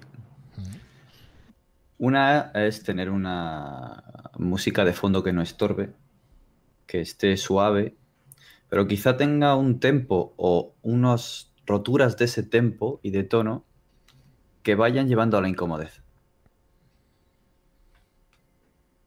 Después está el, escuchar un tema y, de repente te viene una escena y te cuadra con una escena y dices, esto lo tengo que utilizar en una partida y empiezas a escuchar y a trabajar con ese tema concreto. Y si puedo, lo meto justo y cuadro, intento por todos los medios cuadrar el ritmo de esa escena a ese, a ese tema. Es un poco difícil, ¿no? Perdona, ¿eh? Sí. Mm, te pregunto, que te pregunto, si es un poco difícil eso, ¿no? De cuadrar, porque los jugadores, claro, tienen su ritmo. La música tiene el ritmo clavado. Eh, no, no quería decir el principio y el fin de la escena. La entrada en la escena. La entrada. Y hasta donde llegue. Ahí sí. Sí, sí, sí, sí. Porque no, no puedes prever al 100% imposible, ya no lo que van a hacer, sino el ritmo que va a ellos a, meterle a la escena por mucho que tú quieras forzar el ritmo, eh, al final depende también de la mesa. Y la, última es buscarlo activamente. Quiero tener una escena con una música intensa de tal, de violines y tal, y pegarte un tiempo buscando hasta que encuentres la que cuadra con tu cabeza y la idea que tú tienes. Es más fácil para mí hacerlo online, utilizar programas que, he aprendido de, otros como Watch Together o para ir poniendo y que todos podamos escuchar lo que quiero que escuchen en el momento adecuado. En mesa, eh, si no tienes el portátil delante enganchado con algo, a mí me es más trabajoso tener que estar pendiente del reproductor o de tal. Pero sí, la, música eh, es importante. ¿Y eso de las voces que utilizas, si eso te funcionan bien? ¿Qué tal? no hay que abusar no hay que abusar. Hay que intentar utilizar los distorsionadores de voz y los efectos de sonido en su justa medida, en su momento. Es difícil saber cuándo, ¿no? Pero hay que evitar abusar y también utilizar tu, tu propia voz a veces para, para conseguir lo que quieres. Pero si es verdad que si procuras un efecto de sonido, algo como ha comentado antes Sirio de la gota o el reloj, si consigues un efecto de sonido y lo vas implementando siempre en el mismo punto, pues trabajas con esa anticipación y funciona bien. Eh, aquí nos dicen, Joaquín, que cuando vas a, que cuando vaya Ismael a dirigir un siglo de estos, te, llamará a ti para que controles la música y todo eso. Totalmente. de DJ. Sin ningún problema. ¿Cómo lo haces tú, Joaquín? Tú pones la música después de escuchar la partida. Claro, yo lo tengo mucho más fácil. Porque estás escuchando y. Bueno, lo eh, tendrás mucho más fácil, pero aciertas, yo te diría que, casi siempre o siempre con las escenas y eso. Bueno, lo eh, intento. ¿La escuchas muchas veces? Para buscar el tono y eso. Ya sé, nos salimos del tema. ¿eh? Un par de veces o tres sí que la escucho. Mm. Sí, sí. tenéis que escuchar la mansión Abedul y la primera escena cuando llegan allí a la playa. Ese trozo es espectacular. Que suenan las gaviotas, tío. Y hostia, estás allí.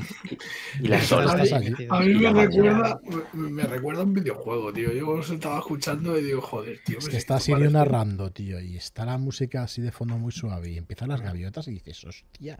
Es una pasada. Qué cabrón, me dicho esta gaviota, tío. Bueno, en realidad al final es. Yo no sé si está o no, pero yo me escuchaba el sonido del mar. Sí, también, ya, también, ya sí. no sé si, Sí, si sí, lo sí. imaginaba. Sí que está, sí que está. Es que es un flip en realidad. Si, si ya llegas a ese nivel de inmersión, si, bueno, si, si tienes a alguien que además te en partida, porque claro, eso es postproducción y queda de puta madre para cuando lo escuchas, pero si estás en la partida y te y, joder, y el máster es un hombre orquesta y es capaz de, de estar en la partida, llevar el sonido, la música, los efectos especiales, el distorsionador y tal, hostia, eso, eso vale mucho. A un dios. Yo no soy capaz. En ese momento. ¿Cuánto No, tiempo yo- habéis tardado? Eh, Yo, yo low cost, como decía ahora. Yo bastante Ya, tengo. tú ya, eso, bastante tienes cuando ya sacas las imágenes y tal, macho, tampoco necesitas mucha música, ¿eh? Que joder, aciertas con las imágenes a tope. ¿Qué, qué- cuánto habéis tardado en, en controlar esas herramientas en el online? Eh, Sirio y David, porque son los que más he visto dirigir y eso. Son muchas, muchas partidas. Mucha comida de olla, preparación y todo eso, sí. No, porque hay gente que lo ha hecho ya, entonces es muy fácil aprender de ellos. Eso es guay, ver rápidamente. Además, mola mucho aquí preguntar directamente, oye, ¿cómo se hace esto? ¿Cómo se hace aquello otro? ¿Y cómo hiciste tal? Y, ya está. Muy rápido, muy rápido y muy asequible. Creo que son herramientas muy sencillas, por, otra parte, ¿no? Y muy para usuarios de, de mi nivel, que es como uh, muy bajo. Y eso, y eso es guay. A mí, a mí en la música, por ejemplo, yo no, no tengo talento para buscar la música. No lo tengo. Entonces ya lo asumo que no lo tengo y no consumo mil horas de mi tiempo, que es lo que intentaba antes, ¿no? Ahí consumiendo, buscando, y no, no tengo talento para esto. Entonces soy más del estilo, pongo la música de fondo que genere tensión y no moleste. Y ya está, es como, no di para más. Y luego, si puedo, algo que estoy haciendo que me gusta mucho es poner un opening, una canción de comienzo que funciona mucho con lo que comentaba antes Albert, ¿no? De cómo haces para que la tensión que has dejado antes. Hostia, pues qué corte más bueno el opening de música. Creo que la primera vez que lo vi así con impacto en una partida de rol, se lo vi a Roll and Rolls.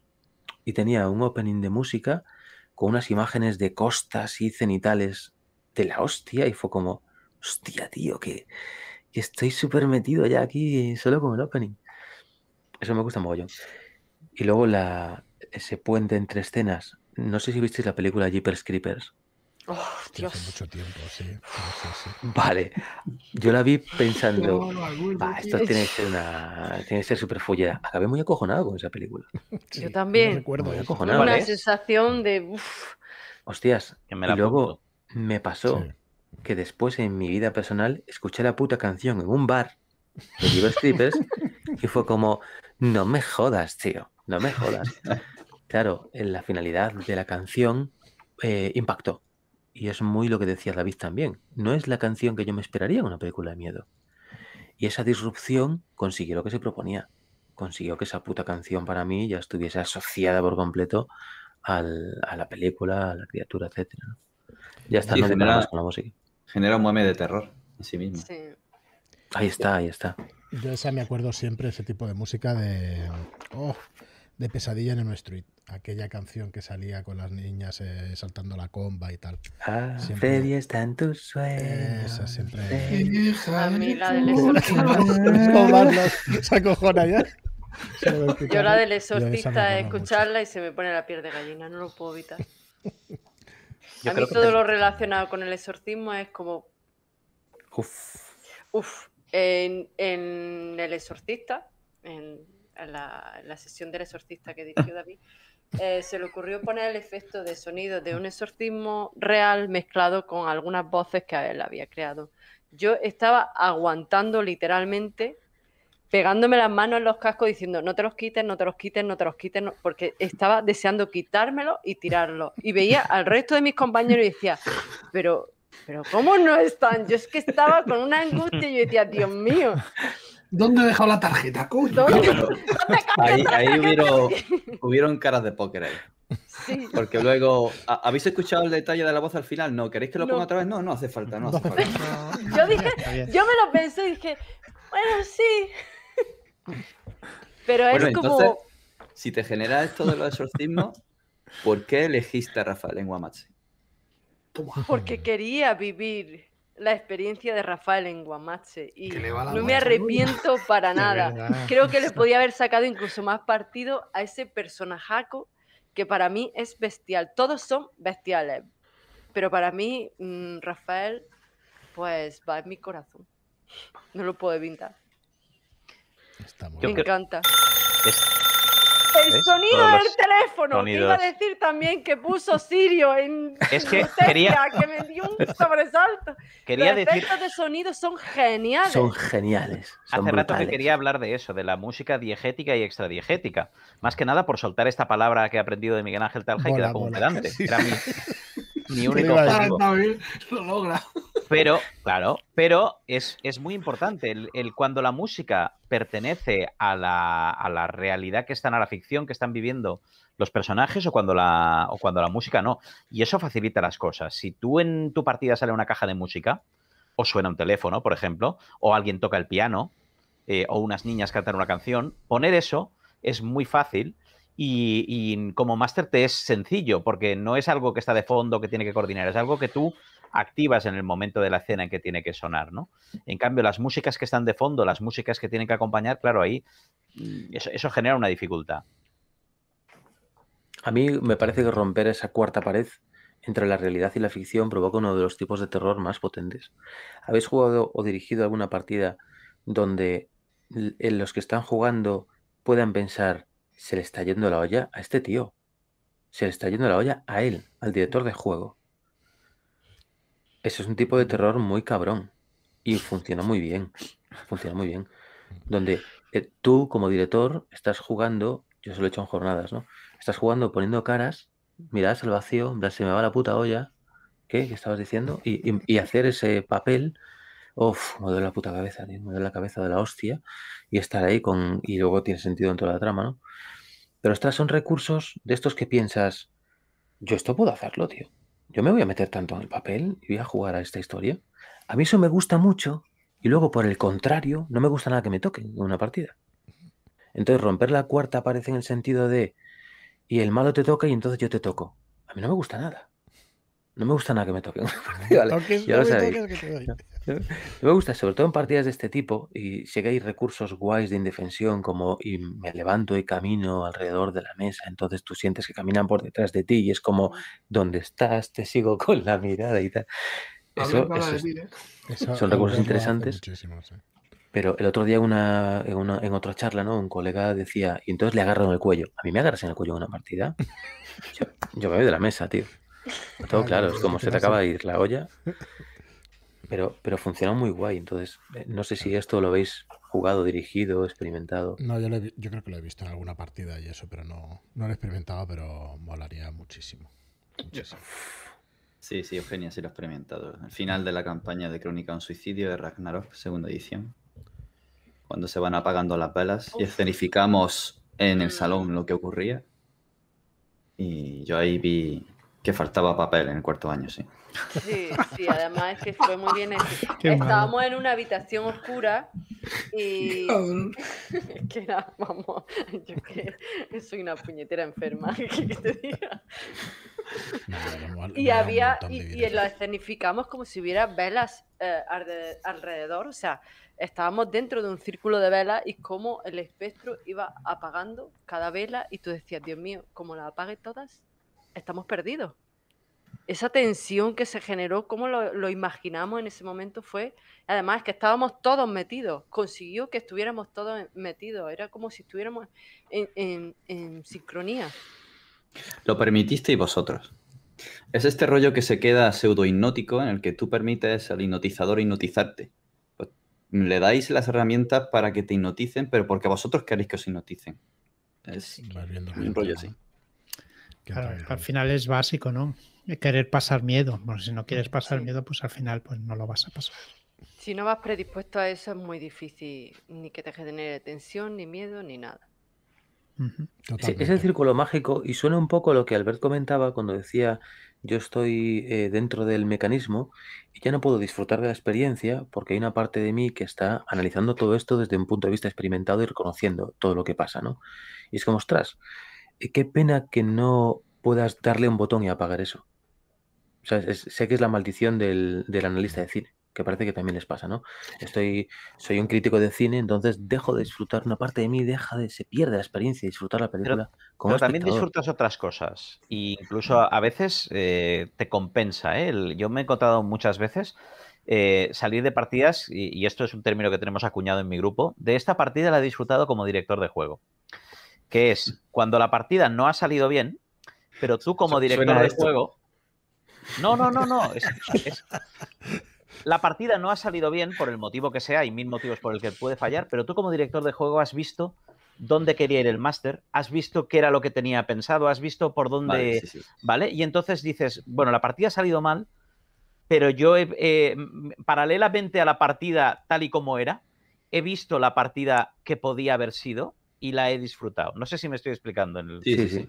Y entonces esto, pues, mm, también compensa, hace que haya partidas que si no, no habrías disfrutado, que tú digas, no, pero la, la, he entendido, la, he disfrutado en otro, en otro plano, ¿no? En otra...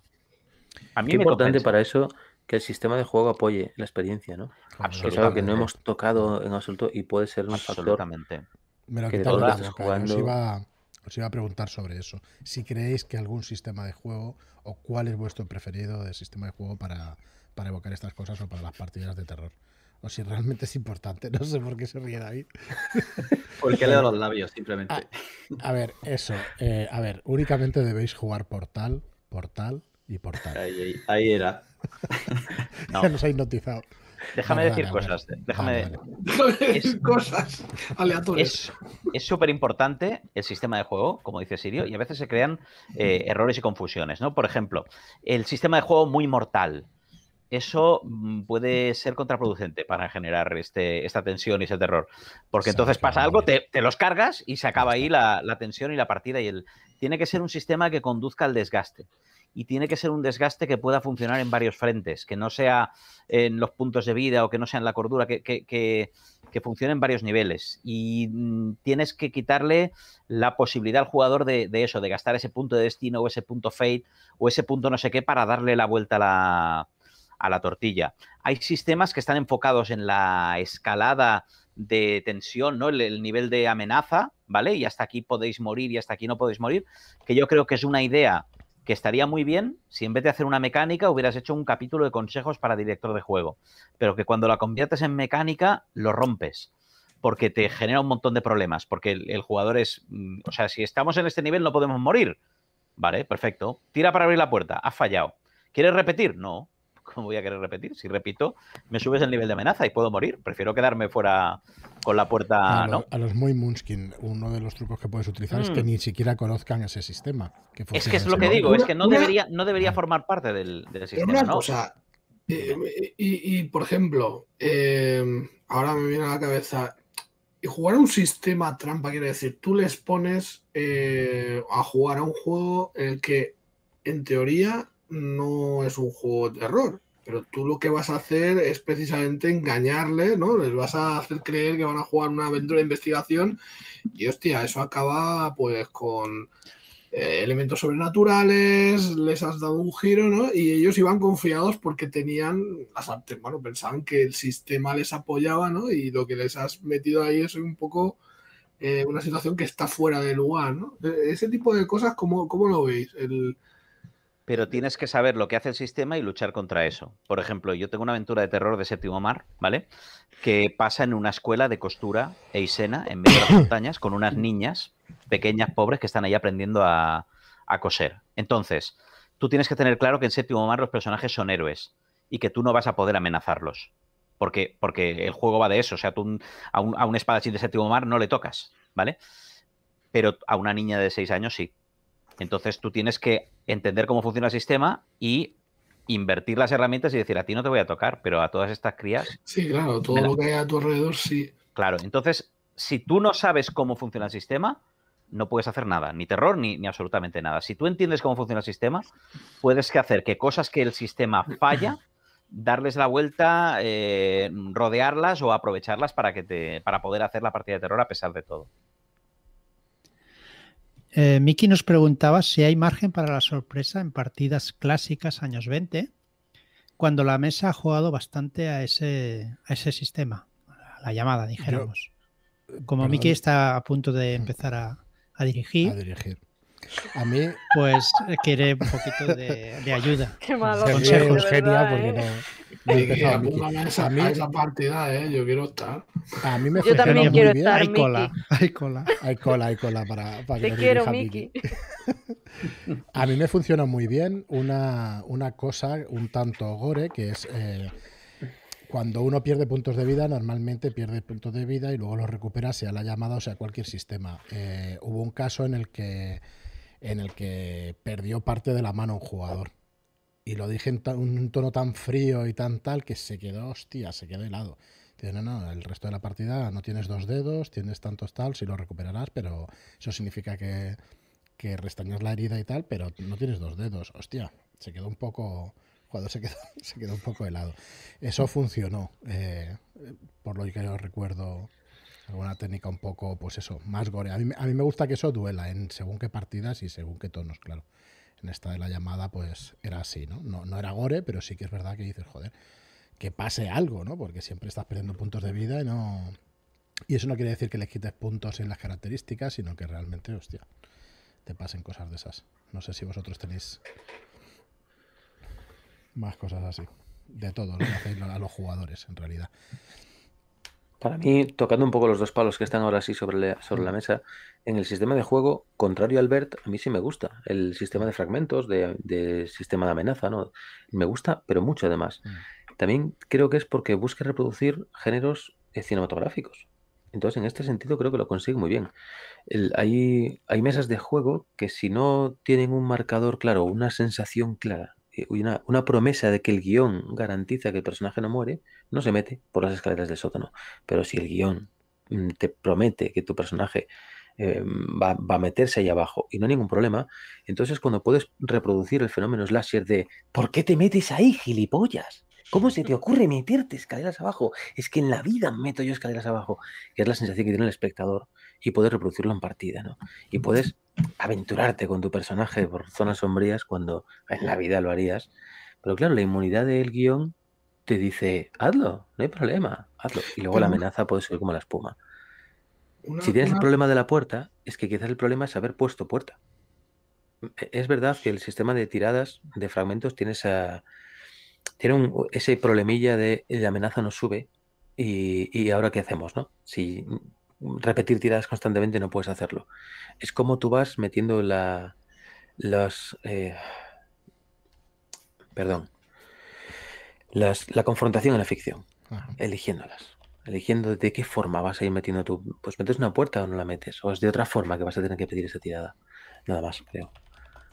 Una cuestión, eh, no sé si tiene que ver con fragmentos o no, pero eh, el tema de aplicar pues los típicos relojes, ¿no? De tensión o de tiempo, o que eso sea algo que está sobre la mesa o que no lo esté, ¿creéis que genera más tensión cuando tú estás viendo que el relojito sube? Quiero decir, Sí. va a pasar algo, va a pasar algo y ves cómo se llena un, un quesito, ¿no? Esto del que es del reloj. Es, es preferible tener al- algo visible, ¿no? Algo- Sí, yo lo haría con, con escenas, incluso escenas que los personajes no están viendo y que los jugadores sí están viendo. Puedes hacer escenas, eh, cutscenes de, de cosas que están pasando. Que, que para mí puede ser más intenso que el, que el reloj, ¿no? De, de mientras tanto veis cómo se ponen los guantes y la mascarilla, coge el bisturí y volvemos a la mesa. ¿Vale? Y vas, vas metiendo Brutal. eso. Es que esa- Brutal, claro, brutal. eh, el metarroleo, o sea, es que creo que, que es una pieza súper importante en todo esto de generar tensión, el, el hacerles partícipes de otra escena, como comentas. Bueno, partícipes, aunque sean como espectadores, ¿no? Ya les estás metiendo ahí un poquito la presión porque han desaparecido los niños y, y de repente pones dónde están los niños y qué es lo que les va a pasar. Y claro, hostia, si son los Sí. investigadores, igual apretan un poquito para ver si, si llegan a salvarlo, ¿no? Sí, es esto que decía Hitchcock, ¿no? De, de mostrarle al público la bomba o no enseñársela, ¿no? Claro. Sí, Eh, sí. Da- El- David, perdona. No, iba a decir que el metajuego es como el colesterol. Sin él no se puede vivir. O sea, es, es así. No, tú, tú si no tienes colesterol estás muerto. Entonces hay colesterol malo, pero hay colesterol bueno. Y tú necesitas el colesterol, tú necesitas eso, porque es lo que hace que esos cinco tíos... Como eslogan para camiseta me mola, ¿eh? pero es que es verdad. Se, ha demonizado, pero tú necesitas que, haya metajuegos. Si no, ¿qué hacen esta detective, este rabino y este no sé qué entrando en... No, ¿de qué? Locos, iros a tomar cervezas, ¿no? Es, la, única, la única cosa que sostiene todo esto es el metajuego.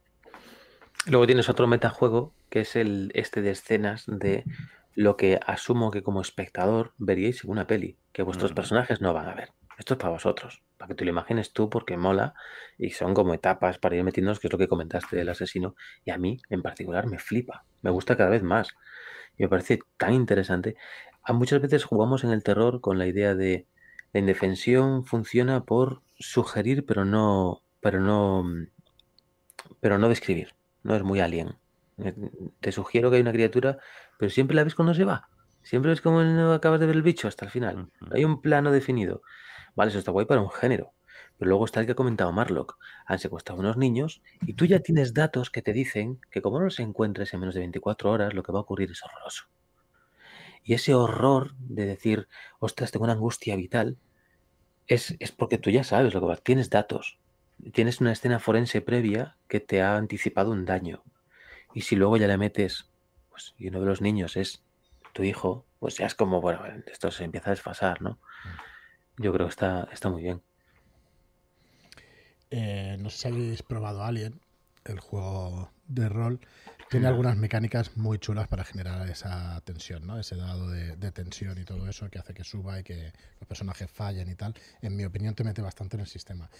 Creo que si utilizas todas las herramientas que te da el, libro básico, quizás sea demasiado matemático y pierdes un poco esa narratividad, pero el dado de tensión, que los recursos sean finitos, que tú tengas cinco unidades de oxígeno y que tengas que tirar y cada fallo te quite una unidad de oxígeno, hostia, en el primero no pasa nada, el segundo tampoco a la que te quedan dos, cuando pierdes una, mm, empiezas a buscar. Que no pasa nada.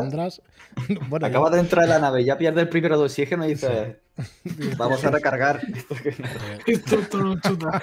claro, y ese sistema es eh, el medidor no va. Eso te puede matar la tensión, efectivamente. Me, acabo de perder un oxígeno, ¿sabes qué? Recargo y volvemos a entrar. Yo creo que fiarle al sistema. el trabajo del máster, eh, o sea, los libros de terror no, hay un sistema, no hay un contador de oxígeno. No generan suspense mm, con una tirada ahí en medio del libro, vas leyendo el libro y ahora tira un dado y si sale 6, el protagonista habrá muerto. ¿Vale? Entonces, hay muchísimas herramientas para crear suspense que creo que son eh, más aprovechables y que tienen que venir de la narrativa. Entonces, el sistema tendría que no estorbar, pero intentar que el suspense venga de tirar un dado y ver lo que sale en ese dado Ah, para mí, a mí se me hace. Hostia, pues para mí no tenía para nada esa connotación, ¿eh? O sea, cuando tiraba había tensión y había esa diversión y había esa tensión. La creaba realmente. No, no, es la misma. perdona que te interrumpa. O sea, pero no es un poco el mismo. O sea, la tensión que se genera en un combate cuando estás contra el bicho, le quedan pocos puntos de vida. A ti te quedan muchos menos. Y todo se, se basa en una tirada, ¿no? La tensión está puesta porque, porque bueno, el sistema, la situación. Te, hace que, eso sea chungo, pero se puede dar en muchas mm. cosas, ¿no? no necesariamente tiene que haber un mecanismo que... Es, que no, digo, que, no esté. ¿eh? Necesario.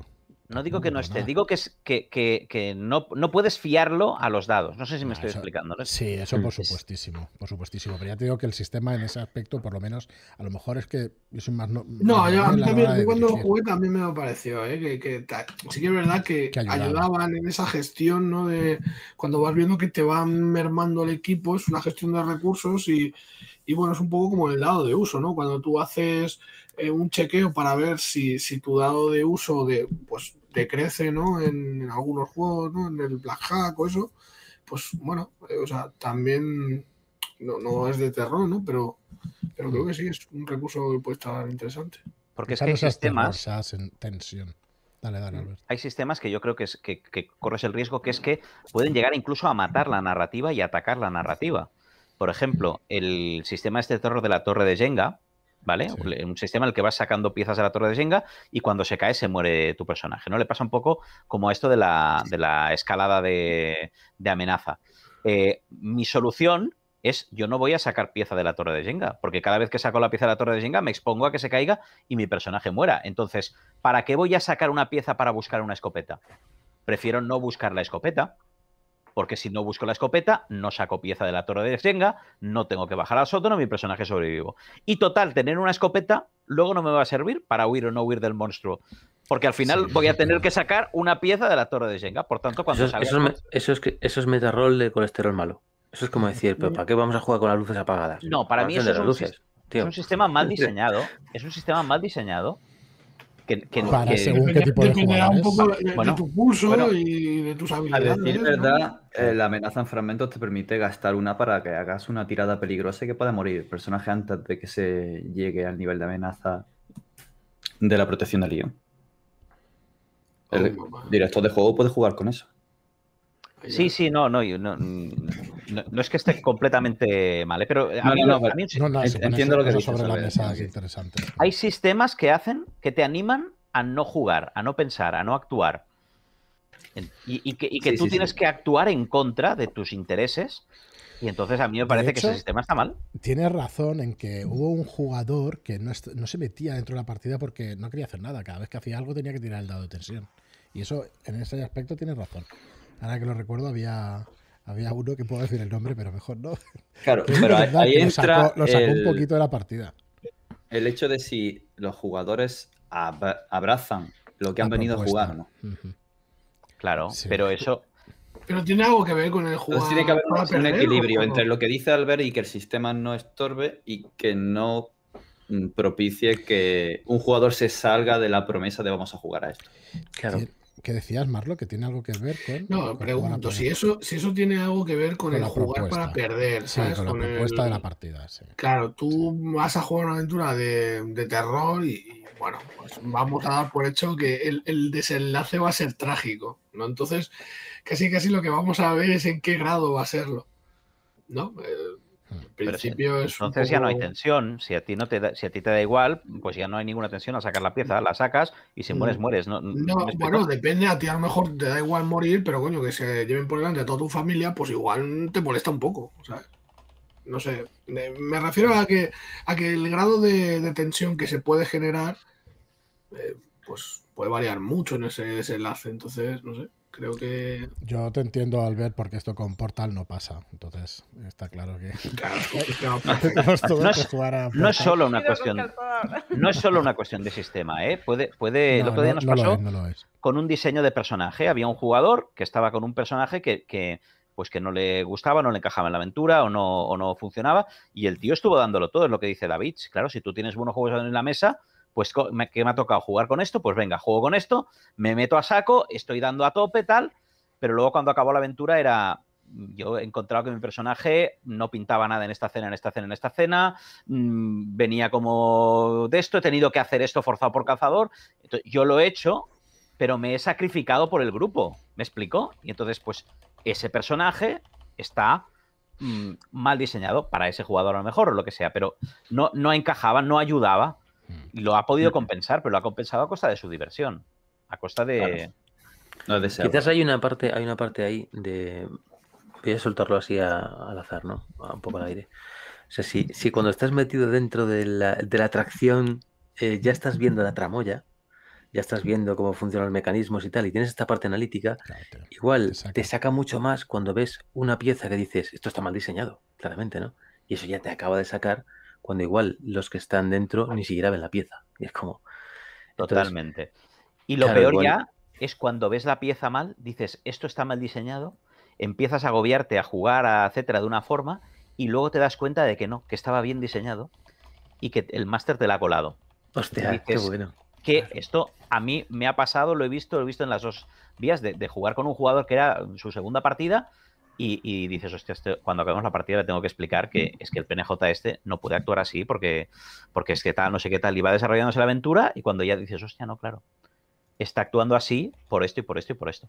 Por eso yo creo que es tan importante fomentar eso, la confianza con el, con el director de juego, de que tú te sientes y estés eh, a Sí. tope, porque no hay nada más triste que eso, ¿no? Que acabes y digas, hostia, no. Encajaba. Y a la inversa también me ha pasado, ¿eh? De, estar haciendo cosas que son una, mierda y ver a los jugadores volcados y decir, ¿pero por, qué estáis volcados con esto que es una mierda? Les bueno, estamos confiando en que... se están creyendo esa mierda. Estamos, sí, exacto. Y luego cuando, cuando funciona, dices, hostia... Mm". Y, volviendo un poquito al tema, o sea, al miedo en cuestión. O sea, ¿creéis que... Bueno, creéis ¿Cómo ha sido la evolución del miedo? Quiero decir, eh, yo qué sé, se, habla de juegos pues, de Lovecraft, ¿no? De ese terror cósmico y tal. ¿Y cómo ha envejecido esto? ¿Cómo ha evolucionado? A mí nunca me gustó. No me gusta ahora, no me gustaba antes. No, no, no encaja conmigo ese terror cósmico imposible, invencible. Es como, bueno, pues vale, pues, pues si no puedo hacer nada, ya está. A mí sí me gusta. Me parece que se, tiene un punto. Me gusta, me gusta mucho más tirando al gnóstico de cult, ¿no? Más eh, al apartado religioso. No sé si habéis visto este meme, ¿no? Que dice, esta es la Vía Láctea con la Tierra.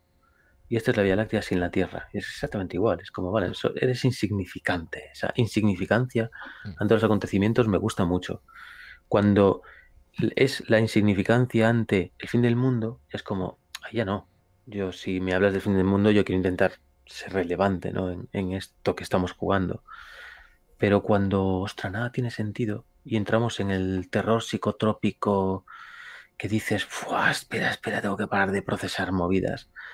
Eso me gusta mucho, mucho, mucho. Que por, por el contrario que pensamos, ¿no? Hay muchos, eh, muchos géneros, perdón, muchos estilo Lovecraft, hay descripción de criaturas, hay descripciones, ¿no? No es un terror sin, con ausencia de descripciones, donde todo se basa en abstracciones. No. Hostias, es, muy guay. No, sé cómo lo veis. Yo creo que ha envejecido muy bien. a mí lo que me gusta es el, conjunto.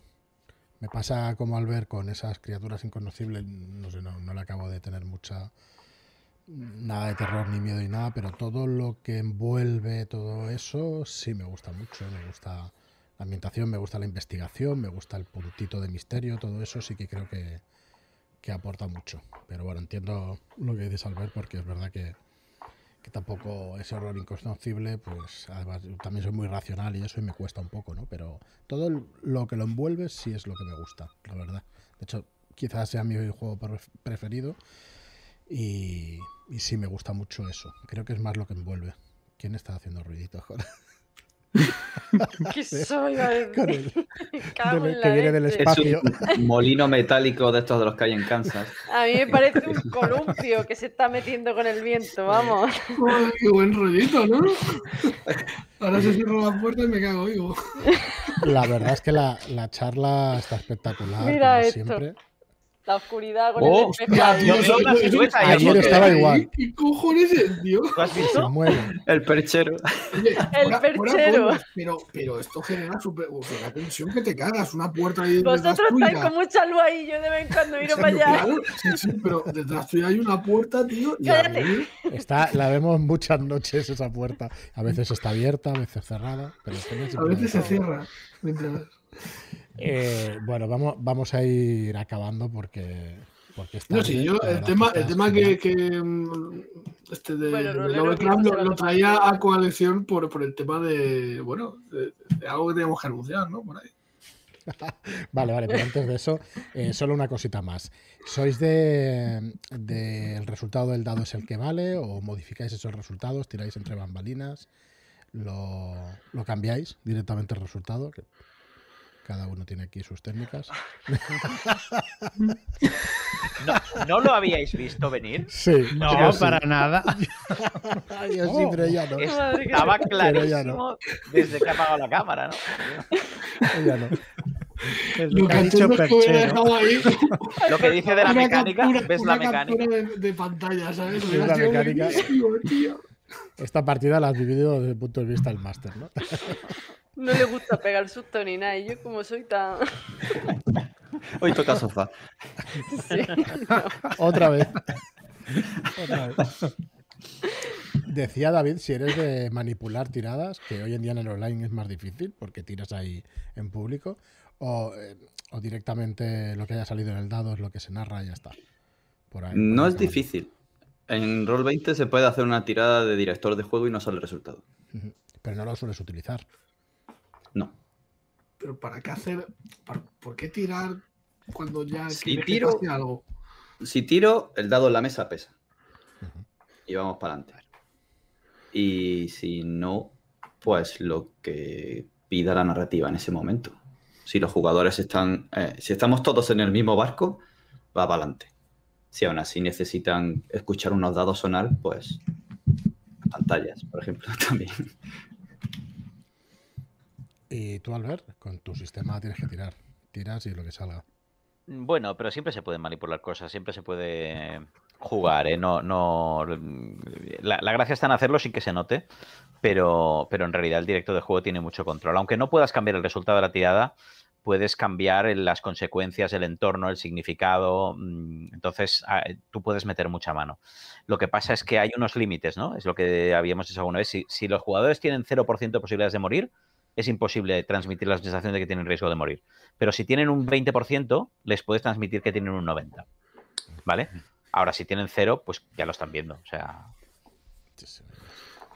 ¿Y tú, serio? A tope, a tope. Yo, también, si, si, tiro es porque el, sistema y la tirada es importante y, no la falseo. Y ya está. Lo que sí puedes es jugar con el sistema, ¿no? Yo recuerdo una partida donde justo eh, estábamos jugando y estábamos jugando con dados de 10. La dificultad era 6 y la, y la varié, la cambié al revés. La dificultad, si era éxito 6 para arriba, pues a partir de ahí era éxito 6 para abajo. Tenía más posibilidades de éxito paradójicamente, pero la tensión de qué cojones está pasando con los dados, y yo no permitía que se hablase, no permitía el metajuego. Generó una ansiedad, un tipo de angustia, en plan, mirándose los jugadores, en plan, ¿qué está pasando? Que fue muy guay. Fue muy guay. O sea, puedes jugar con el sistema haciendo cosas raras y a la vez ser fiel al sistema, sí, está, está brutal, a mí me gusta. Pero que haya reglas es lo suyo, tú tiras es para algo, ¿no? Y eres fiel a eso. Muy bien, pues me parece que ha llegado el momento de, enseñaros cómo, cómo, asusta Sirio en realidad en el, en el mural, ¿no? En el dibujo que nos has hecho. la ilustración que nos has hecho, Marlock. Venga, vamos a verlo aquí, a ver si sale bien. ¿Puedo, haceros una... ¿Os mola el tipo de terror de asociaciones que cuando los jugadores están dándole vueltas a las cosas empiezan a atar cabos en todas direcciones? Y es como la carga mental es tan fuerte que generan ese tipo de paranoia de esto todo está teniendo mucho sentido.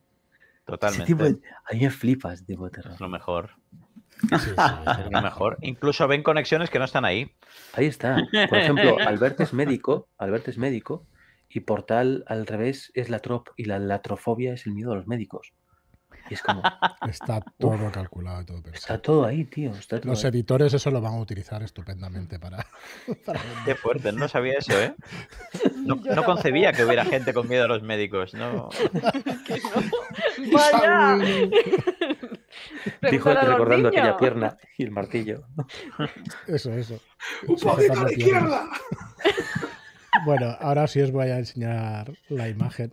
Algún día os hablaré de, estas sensaciones que son no, bastante... No, no, es necesario. No, sí, sí, por favor. Mira la otra, la madre que te parió, pero ¿te dejas pasar alguna, tía? No, yo venía aquí a jugar. Pues ahí tenemos a Sirio, un poco irreconocible, Warlock. ¿Dónde? está aquí en YouTube, lo podrás ver. Ah, vale, vale. En YouTube. YouTube lo podréis ver. ¡Ay, me encanta! ¡Uno! Sí, sí, sí, ha salido al rico helado de piña para el niño y la niña. Está muy chulo. Me encanta. Auténtico. Está muy chulo, está muy chulo. Bueno, pues nada, eh, me vais a permitir un, un poquito de, de, spoiler, iba a decir, de spam, muy poquito.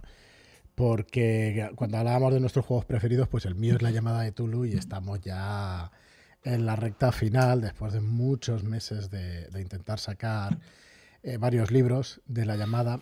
Y aquí tenéis la, página de presentación en shadowlands.es barra llamada.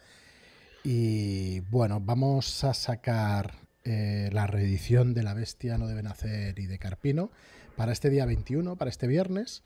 Y además para el 4 de junio pues eh, saldrá en preventa Un llanto desesperado de Abraham Castrocero y 246 Corbett Street, también de Abraham Castro Cero. Saldrán en preventa el 4 de junio eh, habrá un pack para hacerse con las dos, eh, con un precio más asequible, como siempre, con el, con el envío gratuito. Y bueno, podéis ver toda la información pues aquí, ¿no? En shadowlands.es barra llamada. 246 Corbett Street eh, sí se puede utilizar como continuación en la actualidad de la mansión Corbett, de la casa Corbett.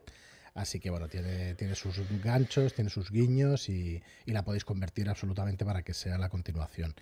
La bestia no debe nacer, que salen el 21 de mayo, y El siniestro pueblo carpino.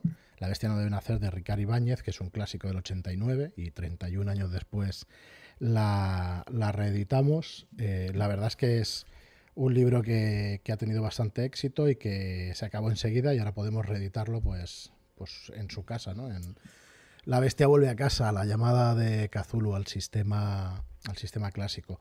Y el siniestro poder del carpino, que también se, se encontrará en esta preventa, eh, la verdad es que es de las obras de las aventuras de rol más sugerentes cuando las lees, en un estilo bastante literario y, muy chulo. Y es una, una, aventura de terror, de horror clásica que funciona muy bien. El, vamos, yo con, con, cualquier grupo que la he visto jugar, la verdad es que funciona muy bien y que está escrita por un gran escritor como es Ángel González Olmedo. Y ya está. Sí. queremos presentar eso porque la verdad es que llevamos muchos meses trabajando en el tema de la llamada. Para nosotros es un, un placer y un logro enorme el poder presentar con un juego clásico de toda la vida y bueno, y un sueño hecho realidad. Así que bueno, el, el viernes este saldrán La Bestia no debe nacer, El Siniestro por el Carpino y, en tres semanas, el 4 de junio, saldrán las otras dos. Así que nada, shadowlands.es barra llamada. Y ya está, no sé si nos dejamos algo en la charla, un montón de cosas, pero la verdad es que ha salido, yo creo que muy orgánica, muy entretenida. Creo que hemos dado consejos, incluso a no tener guion ni, ni tenerlos estructurados, pero que se puede aprender mucho de, de, estos másters y de estos jugadores que hemos tenido hoy aquí con nosotros. Así que nada, agradeceros a todos.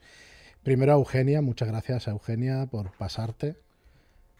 Nos gustaría contar mucho más contigo, ya, ya hablaremos, a ver si aceptas venirte a las charlas y eso, porque creo que aportas muchísimo y ya lo sabes que como jugadora todo el mundo quiere tenerte en la mesa, con lo cual por algo es. Así que gracias por venirte, Eugenia, y, y hasta la próxima. a vosotros por invitarme. Nada, nada. Eh, Albert, muchas gracias por venirte, como siempre, por tus Placer. aportaciones, por tu juego. gracias, David. Gracias por venirte de nuevo. De nada, un placer. Eh, Al maestro Sirio, muchísimas gracias. Gracias por tu Wamatse y por tu Robota. Que no tiene mucho de terror, Robota, pero bueno, Wamatse sí lo Pero es tiene. maravilloso. Sí, sí. Con Ah, el motor gracias de a las vosotros. emociones. Nada, A ti hemos estado súper a gusto. Eh, Sirio también autor de, de aventuras y de juegos de rol. A ver si aprende de una vez a hacer bien las, la- los saludos del principio, las presentaciones de, de las charlas. Nada, eso, pues un placer tenerte por aquí, Sirio. El placer ha sido mío, todo mío. Muchas gracias. Y a Marlock y a Joaquín, pues nada, hasta dentro de 15 días a todos. Muchísimas gracias a todos por estar ahí y hasta el próximo programa. Hasta luego.